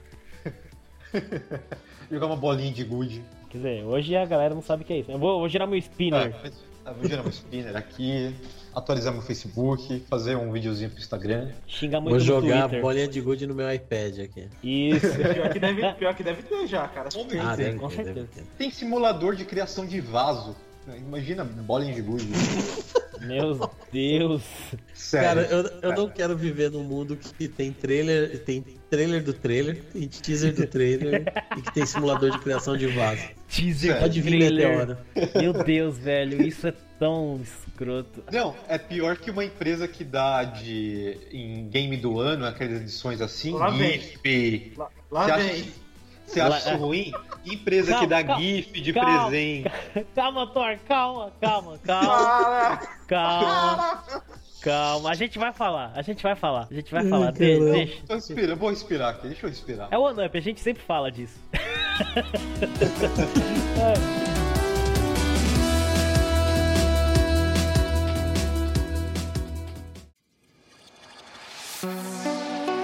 Esse jogo é de uma franquia famosa, né? Franquia que tem vários títulos, e aí a história vai assim: um título surge outro protagonista e começa a ficar favorito do público. E aí os caras decidiram fazer um jogo que é reunir essas duas linhas de história, esses dois protagonistas que ao longo dos anos foram lançando jogos, né? Que é o Leon e o Chris, que iam se encontrar finalmente em Resident Evil 6. E foi uma Aê! bela de uma bosta. que bonito. Ah, Puta merda. Cara, Resident Evil 6 ele começou a ser desenvolvido logo depois do 5, em 2010. E os caras, mas contaram uns papinhos que eles estavam voltando às origens, que eles trouxeram de volta os zumbis, que eles queriam trazer o terror e não sei o que. Aí, tipo, o Hiroyuki Kobayashi, que é o produtor, ele deu uma entrevista em fevereiro de 2012 falando: não, porque a gente quer trazer de volta o que, que os fãs gostam, tal. Aí em março, no mês seguinte, a Capcom falou: então, o nicho de games de terror é muito pequeno, tal, então vai ser mais focado em ação mesmo. Tá? É isso aí. Falou, valeu. E, e, cara, o jogo, ele teve a maior equipe de produção da Capcom até hoje, 600 pessoas. Ele tem três estilos de gameplay. Ele tem um estilo é, parecido com Resident Evil 4 e com o 5, que é com o Leon. Ele tem um estilo de tiro por cobertura, que é um Gears of War doente. É um Gears of War ajuda o humano que tá morrendo, ajuda o humano que tá doente. Com o Chris. E tem um estilo que eu não sei nem definir, que é com o filho do, do Wesker, que você dá porrada em zumbi. meu Deus. E, cara, e nenhum presta, nenhum presta. Tipo, porque o Leon, mano, o mano Leon, daquele cabelo liso, daquela franjinha no rosto, assim, que a moerada é, se derrete. O cara que pulava de segundo andar de casa lá no Resident Evil 4, ele não consegue pular uma mala de aeroporto. Por causa que tem umas paredes invisíveis, umas, umas barreiras invisíveis nesse jogo horrível. Que o cara não consegue pular um- uns obstáculos de meio metro. Ah, cara, esse jogo. Nossa. A demo eu fiquei com ódio. Eu joguei a demo e o que eu senti no meu coração foi ódio, tá ligado? Ele é tão ruim que o Resident Evil 7 ele mudou todo esse esquema, é parecido com a amnésia, não é à toa, é pra pagar essa porra aí, né? Pra mim, Esse é Resident de Evil perdeu a essência no 5, cara. O 4 ainda tinha. O 4 eu considero um bom jogo. E o 5 ele virou ação. Eu já fico revoltado com o 5 porque tem zumbi que usa arma, mano. Os zumbis vão lá, é arma de. Ah, vai tomar banho, pô. Zumbi não é isso. Caramba. É, o 5 ele já deu um. É um jogo bom, eu acho um jogo legal. Sim, mas ele, ele é realmente. Ele é um jogo assim, tenso. Já não é um jogo de terror, ele é um jogo que é tenso. Você fica tenso É. e tal. Mas. O pior é que toda pessoa que eu, né, os amigos, eu perguntei, pô, me fala de jogos que decepcionaram vocês. Aí foi unânime. Todo mundo falou, ó, do 5, Resident Evil 5 pra frente, ó, nada presta. Falei, eita. Não, o 5 é bom, o 5 é bom. O problema é que eles foram. ta- Tava passando por um período de mudança, assim, a, a indústria, né? Os jogos de terror eles estavam vendendo pouco, exatamente porque a galera pegou pesado, né? Mas como o Wallace já falou no episódio de animes, teve jogos que, mano, o Siren, esse jogo é muito pesado, velho. É um jogo que é difícil de você jogar, porque ele é difícil e ele é um terrorzaço. O Fatal Frame. Então esses jogos passaram a vender pouco. Então os jogos de terror eles começaram a suavizar, suavizar. Chegou ao ponto do Dead Space 3 virar quase um tiro de cobertura. O Resident Evil 5 virar um jogo de ação. E aí quem começou a trazer de volta foi os indie. Foi o jogo do Slender, Amnésia, todos esses jogos.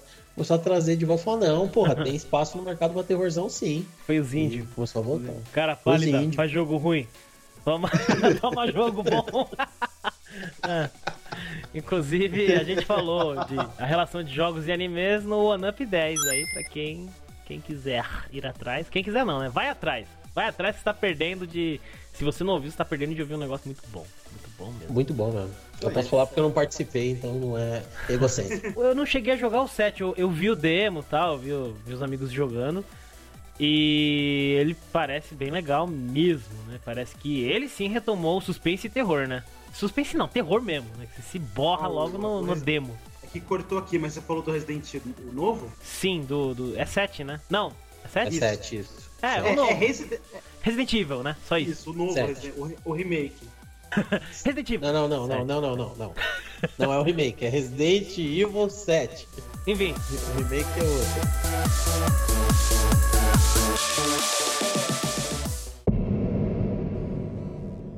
Double Dragon Neon. Não sei se vocês jogaram. não joguei. Joguei. Mas... Cara, na boa, ele é legal e é ruim ao mesmo tempo. Tô feliz e puto. É, exatamente. Foi, foi assim. é, Foi assim que eu me senti exatamente. Eu me senti um maluquinho dos Simpsons, cara, que eu esqueci o nome daquele moleque.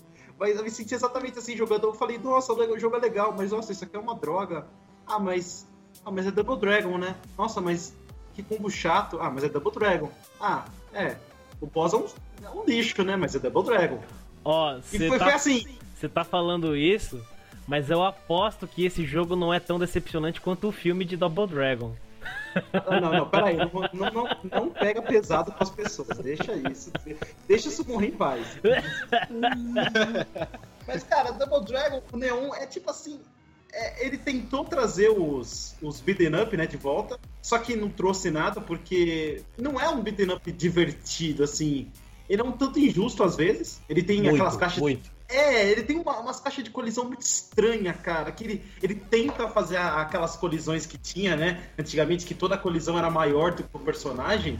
Mas, cara, hoje em dia isso não, não tem como você fazer isso. Ninguém mais aceita isso hoje, no jogo hoje. Não tem como. Porque, tipo, isso não condiz com a realidade das coisas. Aí tentaram fazer umas coisas que, que era, vamos dizer assim, pra ser saudosistas, saudosistas, mas não foi. Virou um jogo que é tenta ser engraçado, tenta ser um beat'em up bom, e a única coisa que você consegue falar é que, ah, é Double Dragon, beleza. Tem os dois irmãos, a namorada de um deles é sequestrada, de novo, e é isso aí.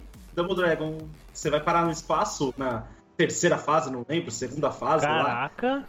É, foi aí que eu parei, que é a fase filha da p. É, exatamente, a fase, é, mano, a fase é muito difícil, muito difícil mesmo. E, e, tipo, você vai parar no espaço, a galera sequestra a namorada do maluco, do... não é Cold, qual é o nome dele? É Billy e Jimmy. Isso, sequestra a namorada do cara e, mano, leva pra uma nave espacial. E aí tem um, tem um boss, o chefe, né, que é um, um esqueleto, né, do He-Man, só Ah, que é? mal feito. E aí ele leva todo mundo pro espaço. tipo, por quê? pra quê? Como? Cara, não, não- faz sentido, o jogo é chato, mas sei lá, jogando de dois, pelo menos eu tive uma pequena diversão, então eu fiquei bravo e feliz ao mesmo tempo com o jogo. Porque pelo menos eu tinha com quem dar risada da- daquelas coisas estranhas que tinha no jogo, tá ligado? Baby, you make me wish I had three guns.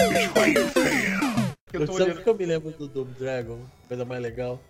É que quando o Angry Video Game Nerd jogou assim, ele salvou o primeiro. Foi o 3, sei lá. Acho que foi o 3 do NES. E aí, tipo, o finalzinho escreve assim. O ano se passou desde que Pime e Jimmy derrotaram Shadow Warriors. Ele, Pime? Pime? Eles não conseguiram acertar nem a porra do nome do personagem. Quem é Pime? Caraca, velho. Mas, mas eu tô olhando aqui as fotos do jogo, tipo, o clima. Eu não tenho como não pensar, tipo, numa década de 80, sabe? Tipo, esse Dragon. Só o nome, Double Dragon Neon, tipo, ele é muito espalhafatoso, extravagante. Sim. Ele é, É muito a gay, ideia, tipo, né? Ele é um gay anos 80, tipo, sabe? Engraçado, cara. É, tipo, eu tô olhando, eu acho que a É, porra. seria legal se no final, tipo, eles, eles dessem um tapa na cara da mina, empurrassem a mina e os dois se beijassem. Aí ia ser da hora. Não fosse por isso. Mas esse jogo é muito. Ele é muito gay, tipo, ele é muito. Uh! O neon. Ele é. Ele, a trilha sonora dele é meio, é meio eletrônico, assim, é meio. Ah, Sim. dá pra fritar na pista. Sim. Dá pra fritar É, na que pista. legal, cara. É sim, é, é bem eletrônico mesmo. É que o clima do jogo, o nome, tipo, é tudo muito envelhece. Então, o jogo é ruim, o jogo é ruim. Pronto, finalizei. O jogo é ruim. Minha tese. Feliz e puto. É, exatamente. É, é total. É isso que define esse jogo pra mim.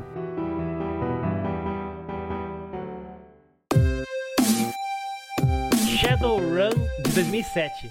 Eita, Tá ligado? nós. Aquele FPS. Ainda bem que você falou, isso é uma desgraça aí. Nossa, velho, os trailers, nossa, Shadowrun, todo mundo, nossa, que vai ser muito louco e tal. Todo mundo tinha, né, o Shadowrun do Super Nintendo, do Mega Drive na cabeça. Aí sai aquele FPS lá de Shadowrun que é basicamente um mod de, sei lá, Quake. Ah, Caraca, lembrei qual é. É aquele que se passa no Brasil, não é? É, exatamente. No trailer Nossa, tem uma jogo um ruim, samba mano. lá, uma capoeira, sei lá. O hype tremendo, só que daí é só um FPS de Battle Royale. É isso, cara, é muito ruim. Nossa, cara. Verdade, que jogo ruim, mano. É, esse jogo aí ele saiu na época do que o Modern Warfare tinha saído, né? Aí tudo quanto é estúdio ficou louco atrás de- do seu próprio FPS e fizeram essa, essa maravilha aí, cara. Nossa. Eu acho que é por isso que o nome do Shadowrun Returns é Returns, né? Tipo, olha, a gente renasceu, tá bom? Esquece que existiu aquilo. Esse aqui é o novo jogo de Shadowrun, beleza? Eles, eles fizeram o mesmo também com aquele Syndicate, né? Syndicate Ah, também. foi. Fizeram um FPS cretino. Inclusive, tem um GIF do, do Mil, é, Mitch Gitelman, que é o produtor executivo do Shadowrun 2007, onde ele levanta uma plaquinha de papelão escrito assim: desculpe. E aí voa um monte de coisa nele, sabe? Maçã, boneco, um monte de. E ele se defende, assim. É, tipo, eu acho que ele até ele sabe que o bagulho não presta, cara. Inclusive agora esse ficou o nome, né? Shadowrun 2007. Pronto, né? É. Beleza. Ah, vamos É, é, o nome era só Shadowrun, né, Sim, cara? da Faza Studio. Né? Puta decepção.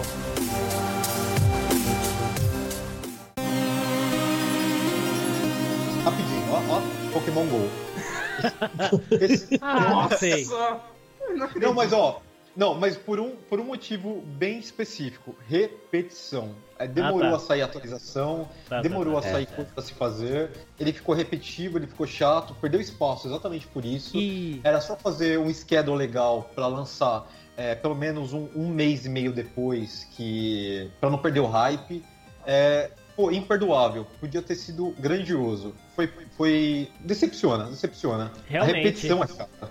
Foi um puta hype, né? Quando mostraram o trailer, né? Você caçar Pokémon na vida real e tal. É maneiríssima a ideia, mas realmente. Não, e come- decepcionante. E começou bem fenômeno, até. né? Foi um fenômeno. Não, e Fenômeno. começou bem, tipo, era, era divertido o saudosismo, sabe, de pegar os pokémons da primeira geração e você ver os seus preferidos e tudo mais. Pegar os estádios, os ginásios, enfim. Foi divertido. Foi, inclusive, foi o primeiro jogo que eu, é, de celular, que eu gastei dinheiro com ele. Em algum momento, assim, foi Pokémon GO. Mas depois de, tipo, um mês, você ficava, tipo, tá, e agora? E o que, que eu faço? Tipo, é só isso? É só ir lá pegar e pegar um monte só pra juntar e depois vender? Enfim, é. Não. Tipo, perderam. Eles perderam, tipo, o fio da meada por pouco. Era só ter atualizado nos momentos certos que, tipo, muita gente ainda estaria jogando. Eu teria ainda uma quantidade de jogadores muito maior. Com certeza. Não, e sem contar que eles lançaram um jogo incompleto, bugado, sem um monte de função, né? Que até hoje ainda nem com essas atualizações tem. Por exemplo, as pessoas queriam interagir com o seu Pokémon com a realidade aumentada, né? Queriam pegar, assim, escolher o Pokémon que você tem lá na sua lista e ah, ver o Pokémon e você, da mesma forma que você usa a câmera de realidade aumentada para capturar, você usar aquela câmera para você interagir, ver o seu Pokémon ali na hora que você quisesse, né? Você só vê na hora de você capturar, né? Então isso daí eu acho que é, foi coisas que o pessoal tá pedindo desde que o jogo saiu e tal, e até hoje já ganhou bilhões, né, cara? Eles não tem pressa. Eu tenho uma decepção aqui falar.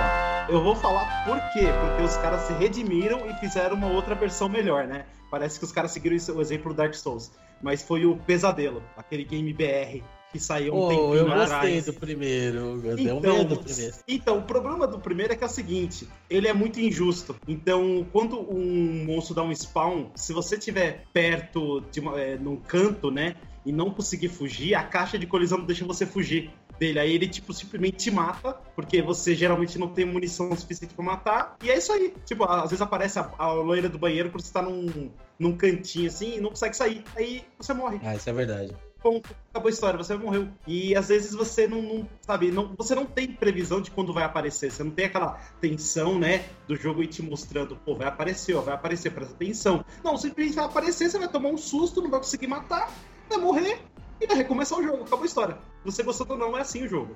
E aí depois, eles- fizeram agora na, na Unreal, né, estão fazendo na Unreal, que é o Pesadelo Regressão, que aí estão consertando essas coisas. Mas o primeiro jogo tem uns probleminhas aí de mecânicas, né? Não é de, não é de game design, é de mecânicas mesmo, que o jogo não funciona muito bem. Então isso acaba sendo frustrante e tira aquele clima de, de, de terror, né, cara? Porque aí você sabe que você vai morrer não porque você tomou um susto e errou, não, você tá morrendo porque, pô, o jogo tá sendo injusto com você. É tipo quem. É a mesma coisa de quem jogou Demon Souls, é. Os buracos do Demon Souls que você morria por um buraco de de 30 centímetros de altura.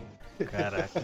É a mesma sensação, cara, igualzinho. É, Mas isso não era proposital, tipo, exatamente pra deixar o jogo meio, tipo, criar raiva, tem, tipo, aquela raiva e tensão e... É, não sei, cara. É que assim, parece que é uma coisa um tanto quanto é não teve teste, sabe? É o que parece. Você parece assim que as pessoas não testaram isso e mesmo Aham. depois eles deixaram, saca? Porque se o pessoal acostumou, eles, ah, então não arruma, né? Porque se arrumar eles vão desacostumar. Mas é o que é o que parece, que não teve aquele trabalho, aquele polimento final, sabe? Foi lá, testou, putz, ó, isso aqui é, é uma questão de aumentar o. diminuir o dano que ele toma, ah, então diminuir o dano que ele toma. Ah, não, deixa assim. Deixa o jogador se virar, assim, ele fica mais tempo jogando. E é engraçado que muitos jogos têm isso, né? É, é- é visível que ele só tem aqueles erros porque alguém não testou, alguém não foi lá e apontou, ó, esse game level aqui tem que estar melhor, esse, esse gameplay não, não, não- roda, não rola. Não sei se é uma característica de jogos do Brasil do gênero, que não é a primeira pessoa que me reclama em relação a isso. Que eu vejo reclamar. Dizem que esses jogos que suspense e terror do Brasil feitos aqui, é, eles pecam por isso geralmente. Parece que falta esse polimento que você falou. Uma É, pena. realmente, às vezes sim, cara. Uma pena mesmo, porque é um jogo que tem uma ideia muito legal, né? De você usar esses personagens folclóricos aí. Mas o pesadelo regressão, né? O novo, parece tá, tá melhor, muito, muito melhor mesmo. Então, quer dizer, eu vou esperar, né? Mais tempo pra poder falar alguma coisa, mas só em questões assim, até gráficas já tá muito melhor, cara. Eu vou puxar, na verdade eu vou puxar dois, que eles são basicamente a mesma coisa. Bleach Shattered Blade e Castlevania Judgment. Os dois são decepcionantes, cara. O Bleach porque não tem história, a história é uma bosta, não não tem nada, é só você balançar o Nunchuck. E o Castlevania Judgment é basicamente a mesma coisa, é só balançar o negócio. Tem uma história que é interessante, mas... E tem três personagens novos, mas... É, jogabilidade é simples demais. Se você faz uma coisa com um, você faz com todos. Esses jogos de luta inspirado, inspirado em alguma coisa direta, tipo anime, não, não- é difícil ser bom, né? Tipo, os do Naruto são legais, é, eu não gosto, mas Dragon Ball é, tipo, em geral, são até da hora. Não, mas, poxa, o-. O Bleach dá pra você entender que é bosta. Agora o Castlevania ele pega todos os personagens clássicos da história. Ele pega o Trevor, o Simon Aham. e, e outros assim. Daí ele é uma droga. É uma droga. Ah, é uma droga. Konami cagou no pau aí em 2008 com esse aí.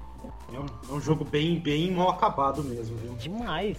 Mas eu acho que assim, cara, é, foi a época que tava saindo muito, muito jogo de Wii. Aí eu acho que eles quiseram lançar um jogo rápido para poder pegar né, o embalo. Aí acabou não, não fazendo o jogo com um acabamento bom. Acabou Nada saindo bom. isso. Com nada bom, né? Não foi só acabamento. Mal acabado. É, exatamente. É, mas é, cara, acho que realmente foi esse, esse negócio de ir atrás, sabe, da, da- do bonde lançando o jogo, acho que dá nisso, né? Acaba tendo esses problemas. Tem um outro dessa época que eu acho maneiro, mas só por, por saudosismo mesmo, que é o Tatsunoko vs Capcom. Que assim, a ideia Ah, é tá. foda, são personagens muito foda, né? Que ninguém conhece direito aqui no ocidente.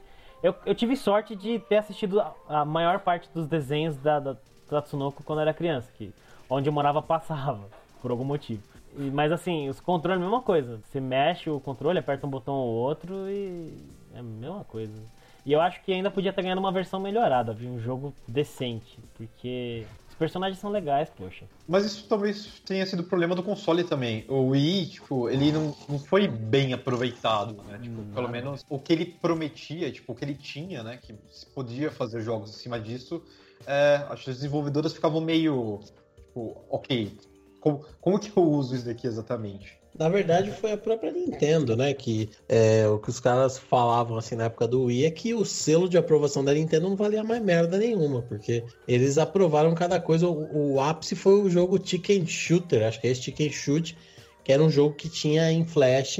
Os caras lançaram pro, pro Wii do mesmo jeito. Eram umas galinhas que apareciam lá, você atirava, falava. E era só isso.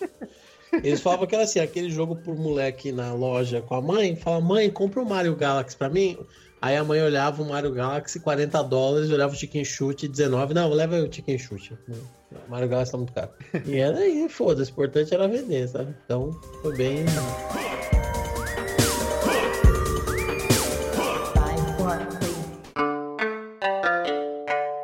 Cara, eu queria falar uma desgraça aqui. Nossa, não é nem decepção, é desgraça mesmo. Caraca. É uma desgraça que chama Meu Afro Deus. Samurai 2 Revenge of Kuma. Cara, eu não consegui zerar um, porque ficou chato. Eu não imagino como é que deve Pois ser é. o dois. Não sabia que tinha Pois dois. é, o 1 é isso daí mesmo, né? O 1 é aquele jogo que você assistiu o anime, o anime é legal e tal, você até vai querer ver, É né? Vai, até o vai querer dar um... É só apertar o botão, velho. É só apertar o botão, E- cara. eu E, aí, parei- eles lançaram. Não, não, não, é que eu parei porque eu fiquei frustrado. Tem uma parte que você tem que dominar o counter, mas é escroto demais fazer o counter attack lá, o, o contra-ataque. É, é só apertar o botão. Só isso. O jogo Eu inteiro. acho que a única coisa que tinha legalzinha, acho que era. Tinha um slow motion na hora de matar os caras, um negócio assim, né? Só, Tinha, mas- tinha algum efeito puta- visual que eu me lembro que era até legalzinho, mas era só isso. É legal as Cara- balas e tal, mas o jogo é chato. É ruim. O jogo é chato, ele é um jogo que é. É só isso, é esmagar botão, é um hack and slash super linear. me, você me surpreendeu agora, porque eu não sabia que tinha dois dessa escrotice. É, então eu vou te contar porque você não sabe que tem um dois. o dois chama Afro Samurai 2 Revenge of Kuma. E parece que esse Kuma, ele é um personagem que ele é o, o irmão de um personagem, um dos boss do, do jogo anterior, assim, sabe? Um personagem secundário. É uma história, assim, que meio que nem tem no, no, no desenho. Eu não assisti o desenho, né? Mas é o que que acontece? Chamava Afro Samurai 2 Revenge of Kuma Volume 1. Então a ideia dos caras era fazer aquele lance de jogo episódico. Ia lançar em três volumes. Ixi. E o manager, da gerente geral da Versus Evil, que é a Soft House, ele chegou ao ponto de falar assim, o jogo, esse jogo foi uma falha. E tipo, não, a gente não poderia em sã consciência lançar o volume 2 e o volume 3, dada o recepção que teve. E eles mesmos chegaram e falaram, viram que a galera tava, caralho, que merda é essa? Que porra é essa? Você não joga com o Afro Samurai, você joga com esse Kuma aí atrás do Afro Samurai. E o jogo era basicamente o mesmo. Então, cara, eu sei, que- eu sei que a própria empresa tem, tem um meia-culpa lá na página deles, falando: ah, nós trabalhamos para sempre trazer bons títulos, não sei o quê. Infelizmente, isso não foi possível com o Afro Samurai 2, por isso nós estamos retirando o jogo da, da loja da Steam, das lojas virtuais, para vender. E estamos. Quem quiser aí, entre em contato com os vendedores. O, o, o re- o reembolso vai acontecer automaticamente, mas se não acontecer, vocês pedem aí. Nossa. É mais um caso de. Vamos Deus. olhar a obra. Tá cagado, né? Vamos tirar. É. Meu Deus. O departamento de vai da merda entrou em ação, né? É. Entrou, não entrou, né? Se tivesse entrado, nem saía essa porra. Exatamente. Os caras chegou atrasado. Ô, não, não, não, tá, tá uma bosta. Tira, tirei, tirei, tirei. Morreu, morreu, morreu.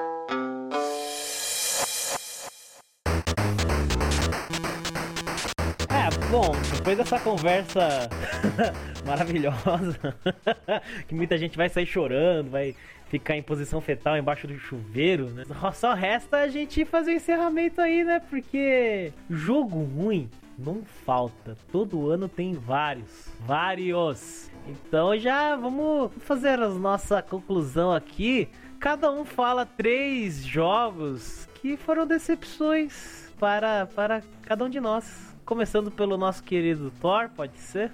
Pode ser. Então, rapidamente aí. É, o primeiro, Star Wars Battlefront. Obviamente, é, é aquela coisa. Você viu o comercial na E3 você fica, meu Deus, eu preciso disso agora. Mas o jogo, assim, se você gosta de Star Wars, você conhece até o mínimo da, da história, assim. Depois das duas primeiras horas, todo o hype de jogar no mundo de Star Wars passa. O jogo, ele fica um tanto repetitivo, o multiplayer é legal, é um ponto positivo, mas o, o plano de fundo, que é a história de, de Star Wars, né, toda, todo esse, esse mundo, enfim, nessa contextualização, ela se perde, assim, é, é só mais um jogo de tiro, de verdade. É, ele falta, assim, ele falta pegar a história, ele falta criar clima mesmo, criar aquele clima épico, enfim.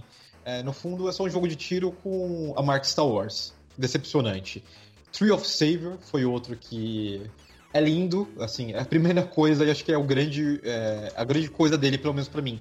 Ele é lindo, mas como sucessor espiritual do Ragnarok, ele deixou muito a desejar.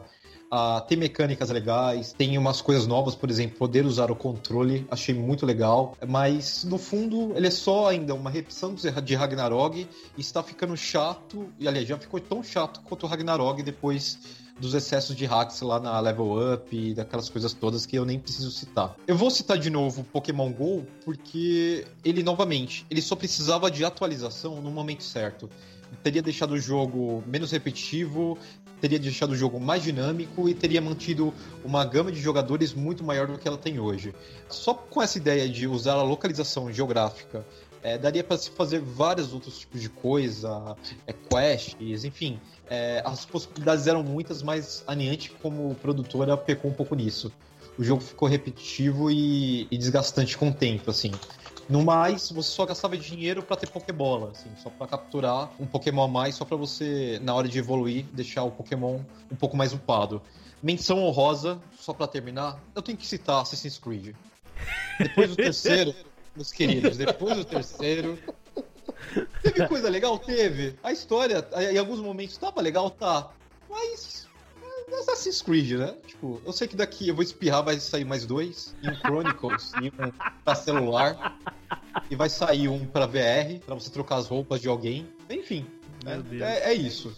Se sair um Assassin's Creed Fashion, tipo, pra você capturar roupas e matar estilistas, eu não vou ficar impressionado. Ubisoft é terrível. O ódio impera no coração do Thor.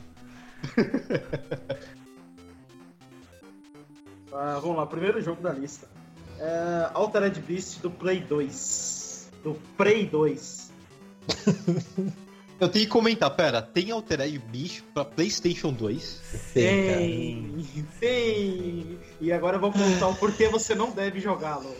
Que tristeza, viu? Vou, vou, avisar antes de você tentar jogar, entendeu? Só pra não passar nem pela sua cabeça. Começa por aí. Ele é um God of War com, com os personagens do Altered Beast, mas não, não são aqueles personagens que levantam da tumba. São. É, a, a trama se passa assim: são pessoas que passam por experiências do governo para virarem armas é, biológicas pra...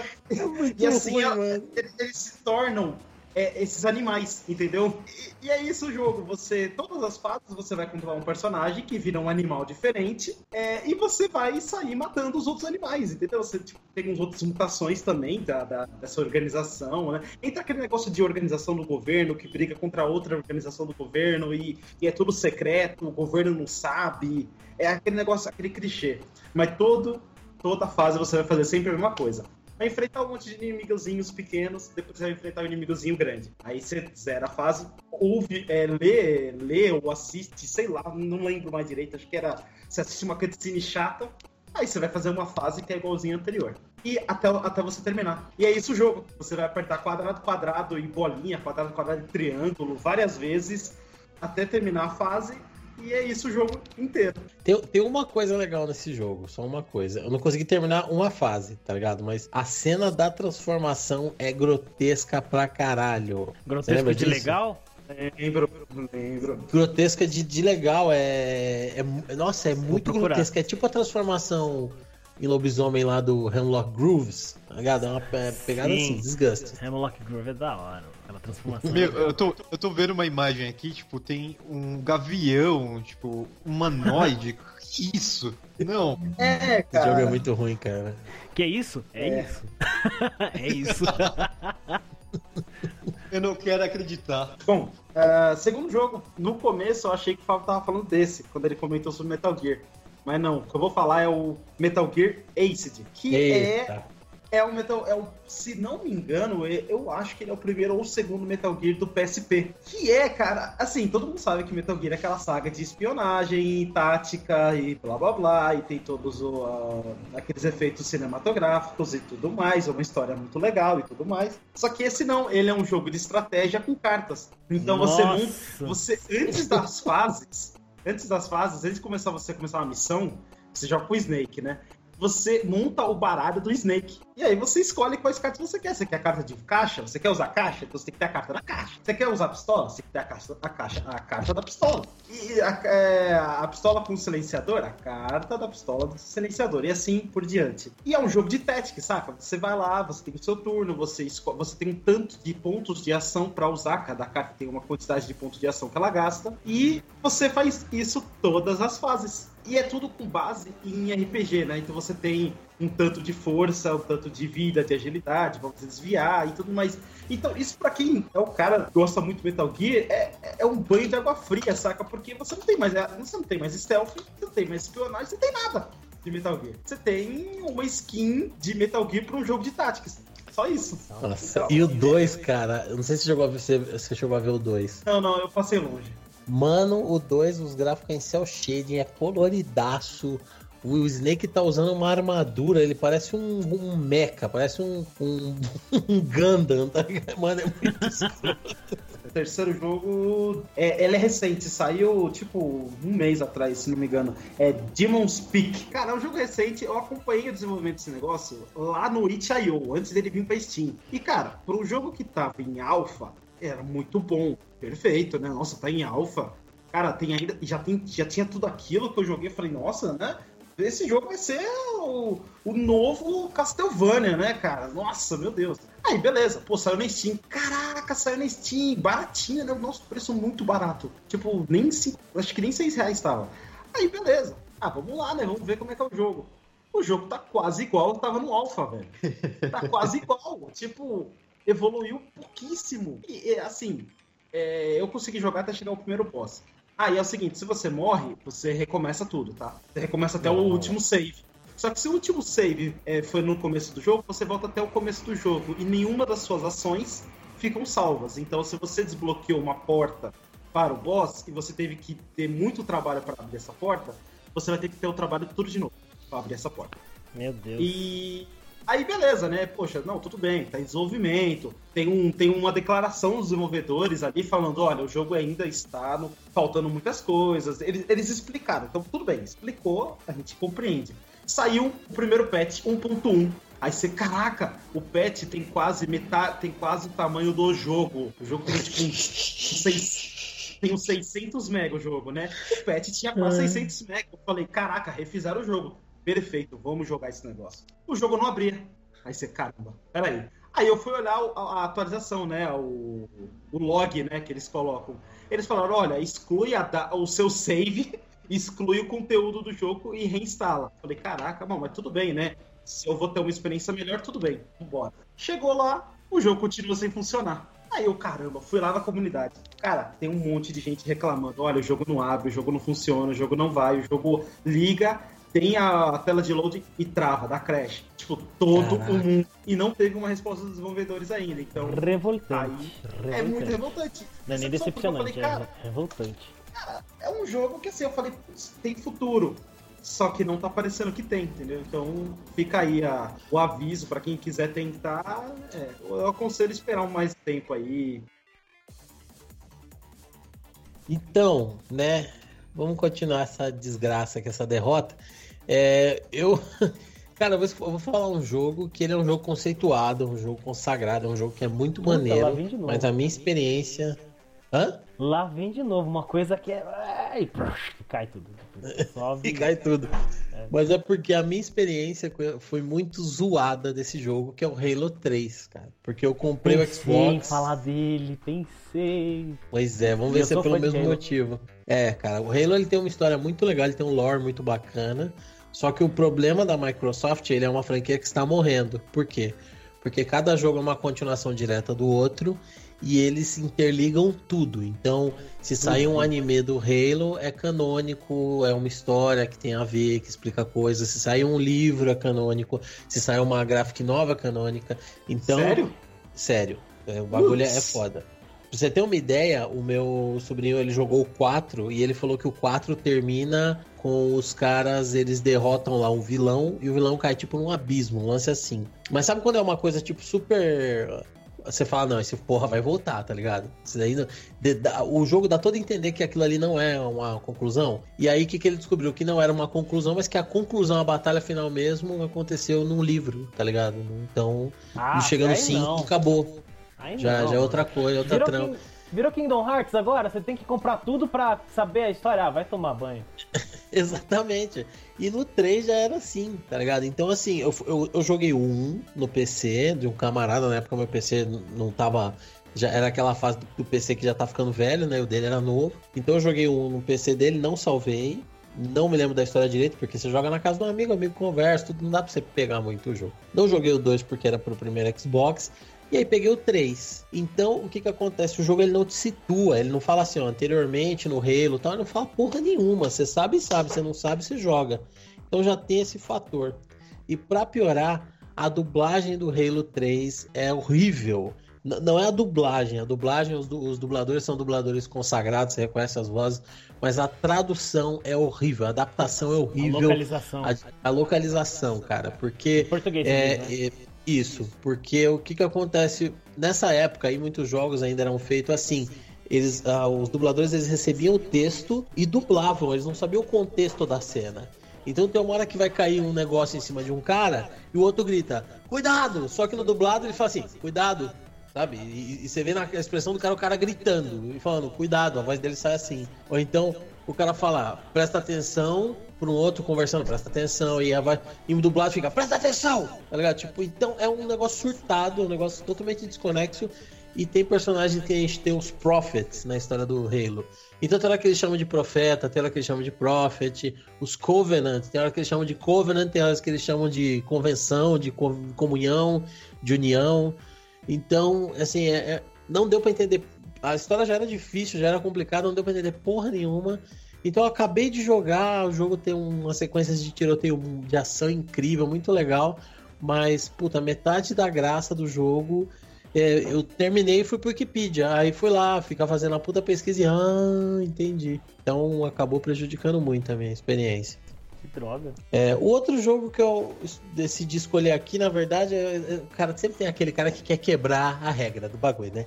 Mas eu decidi pegar um jogo, dois jogos lixo, que eu gosto por causa da trama, cara. Porque eu sei que o jogo é um lixo, mas eu gosto por causa da trama, que é o Kane Lynch, cara. O Kane Lynch é do... Puta, cara, é, é um jogo ruim.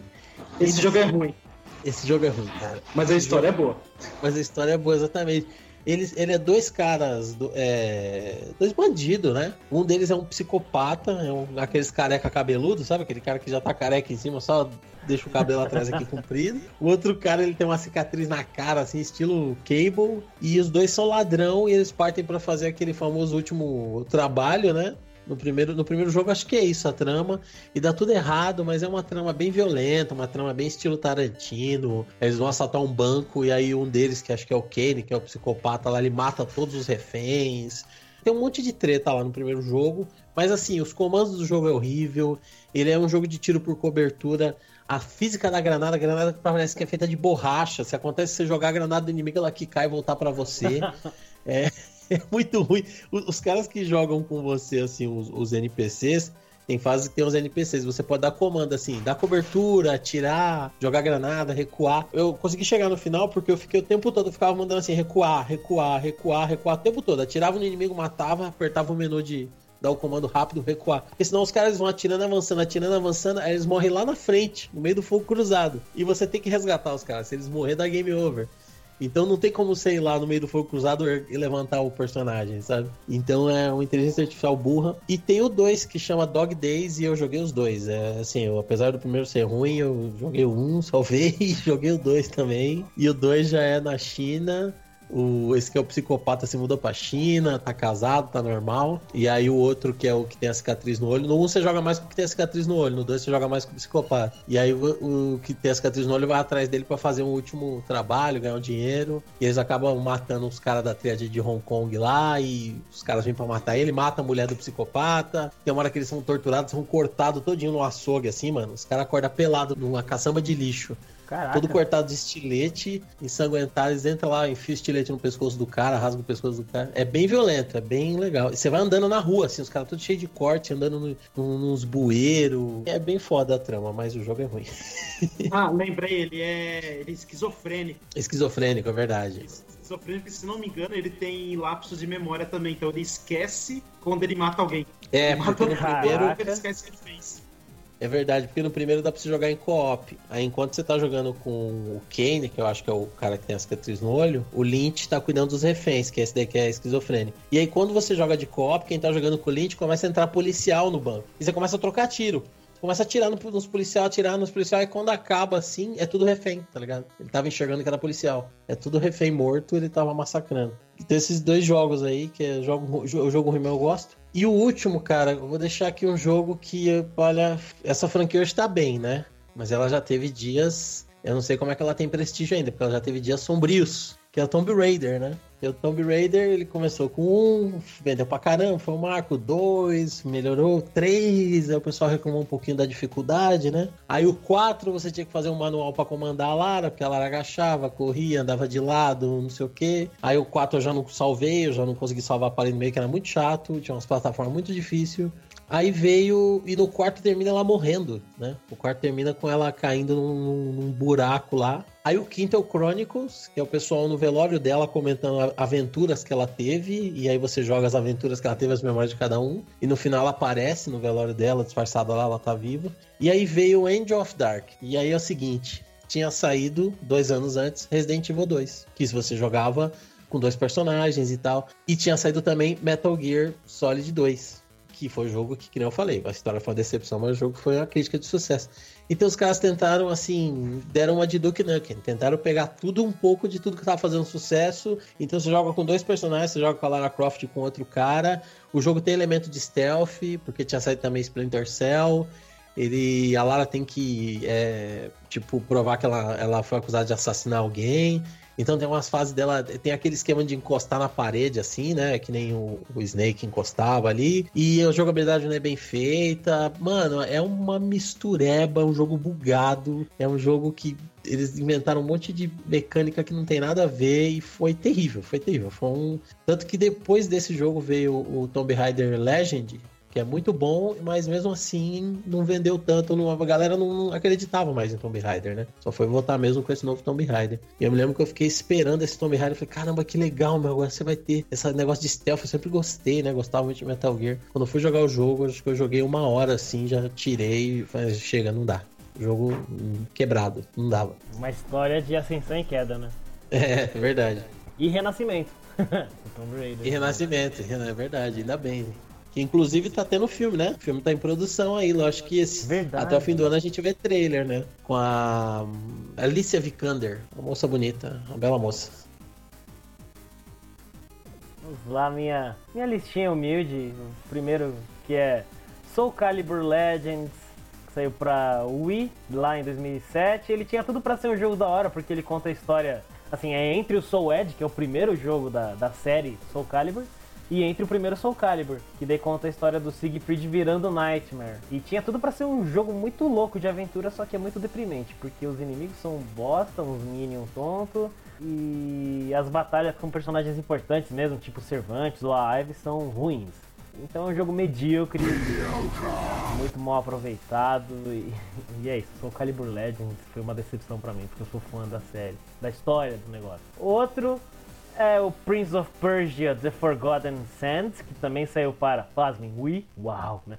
E e assim, logo depois de uma trilogia fantástica, né, que contou a história das areias lá do tempo, aí veio esse Forgotten Sands que é medíocre também, medíocre pra caramba, que é bem meh a história, o jogo é curto demais, nada desafiador e bem repetitivo demais.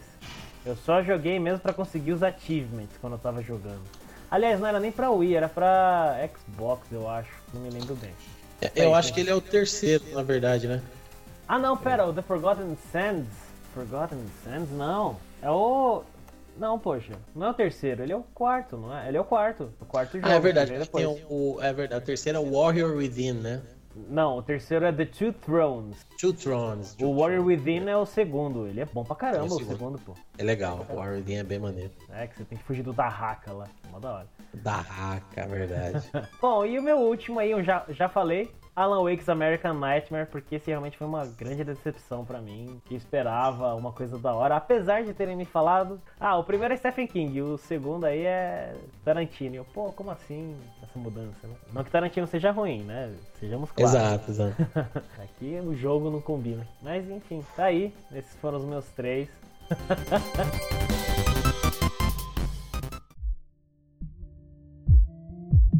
Bom, é, pessoas que estão nos ouvindo quiserem ouvir mais de One Up, onde que elas podem ouvir, procurar, encontrar coisas do One Up, hein, meu querido Fábio? É isso aí, Jack. Facebook, bladobladoblado.facebook.com barra podcast OneUp.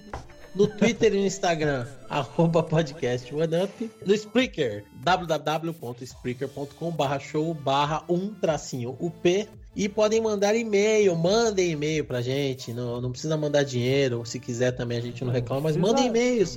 Falando das caneladas, falando né, do, do- que a gente falou, do- dos acertos, dos erros, para e-mail do anup.gmail.com. Isso aí. E se a pessoa não quiser entrar em nenhuma desses lugares aí nas redes sociais da internet, onde que pode encontrar a gente, hein, meu querido Wallace?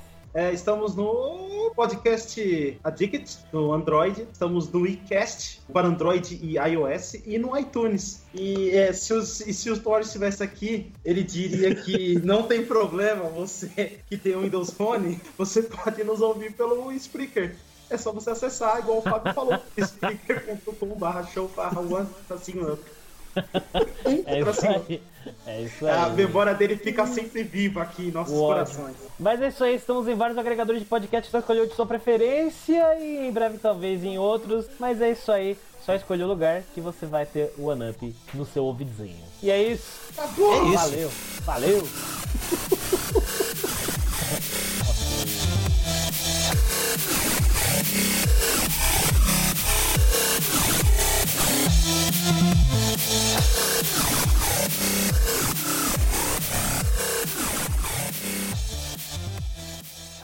Tem, te- temos e-mails? Temos e-mails? Temos e-mails? É uma pergunta, pô. Fala assim, ele tá lendo uma notícia, ele fala assim, aqui nessa notícia diz que é impossível ficar feliz e triste ao mesmo tempo. É tão velho. E a mulher dele vira e fala, dos seus irmãos você é o que tem um maior. Aí ele dá um sorriso assim, com a cara triste. Ai, as piadas da censura. Ai, as minhas Ai. piadas.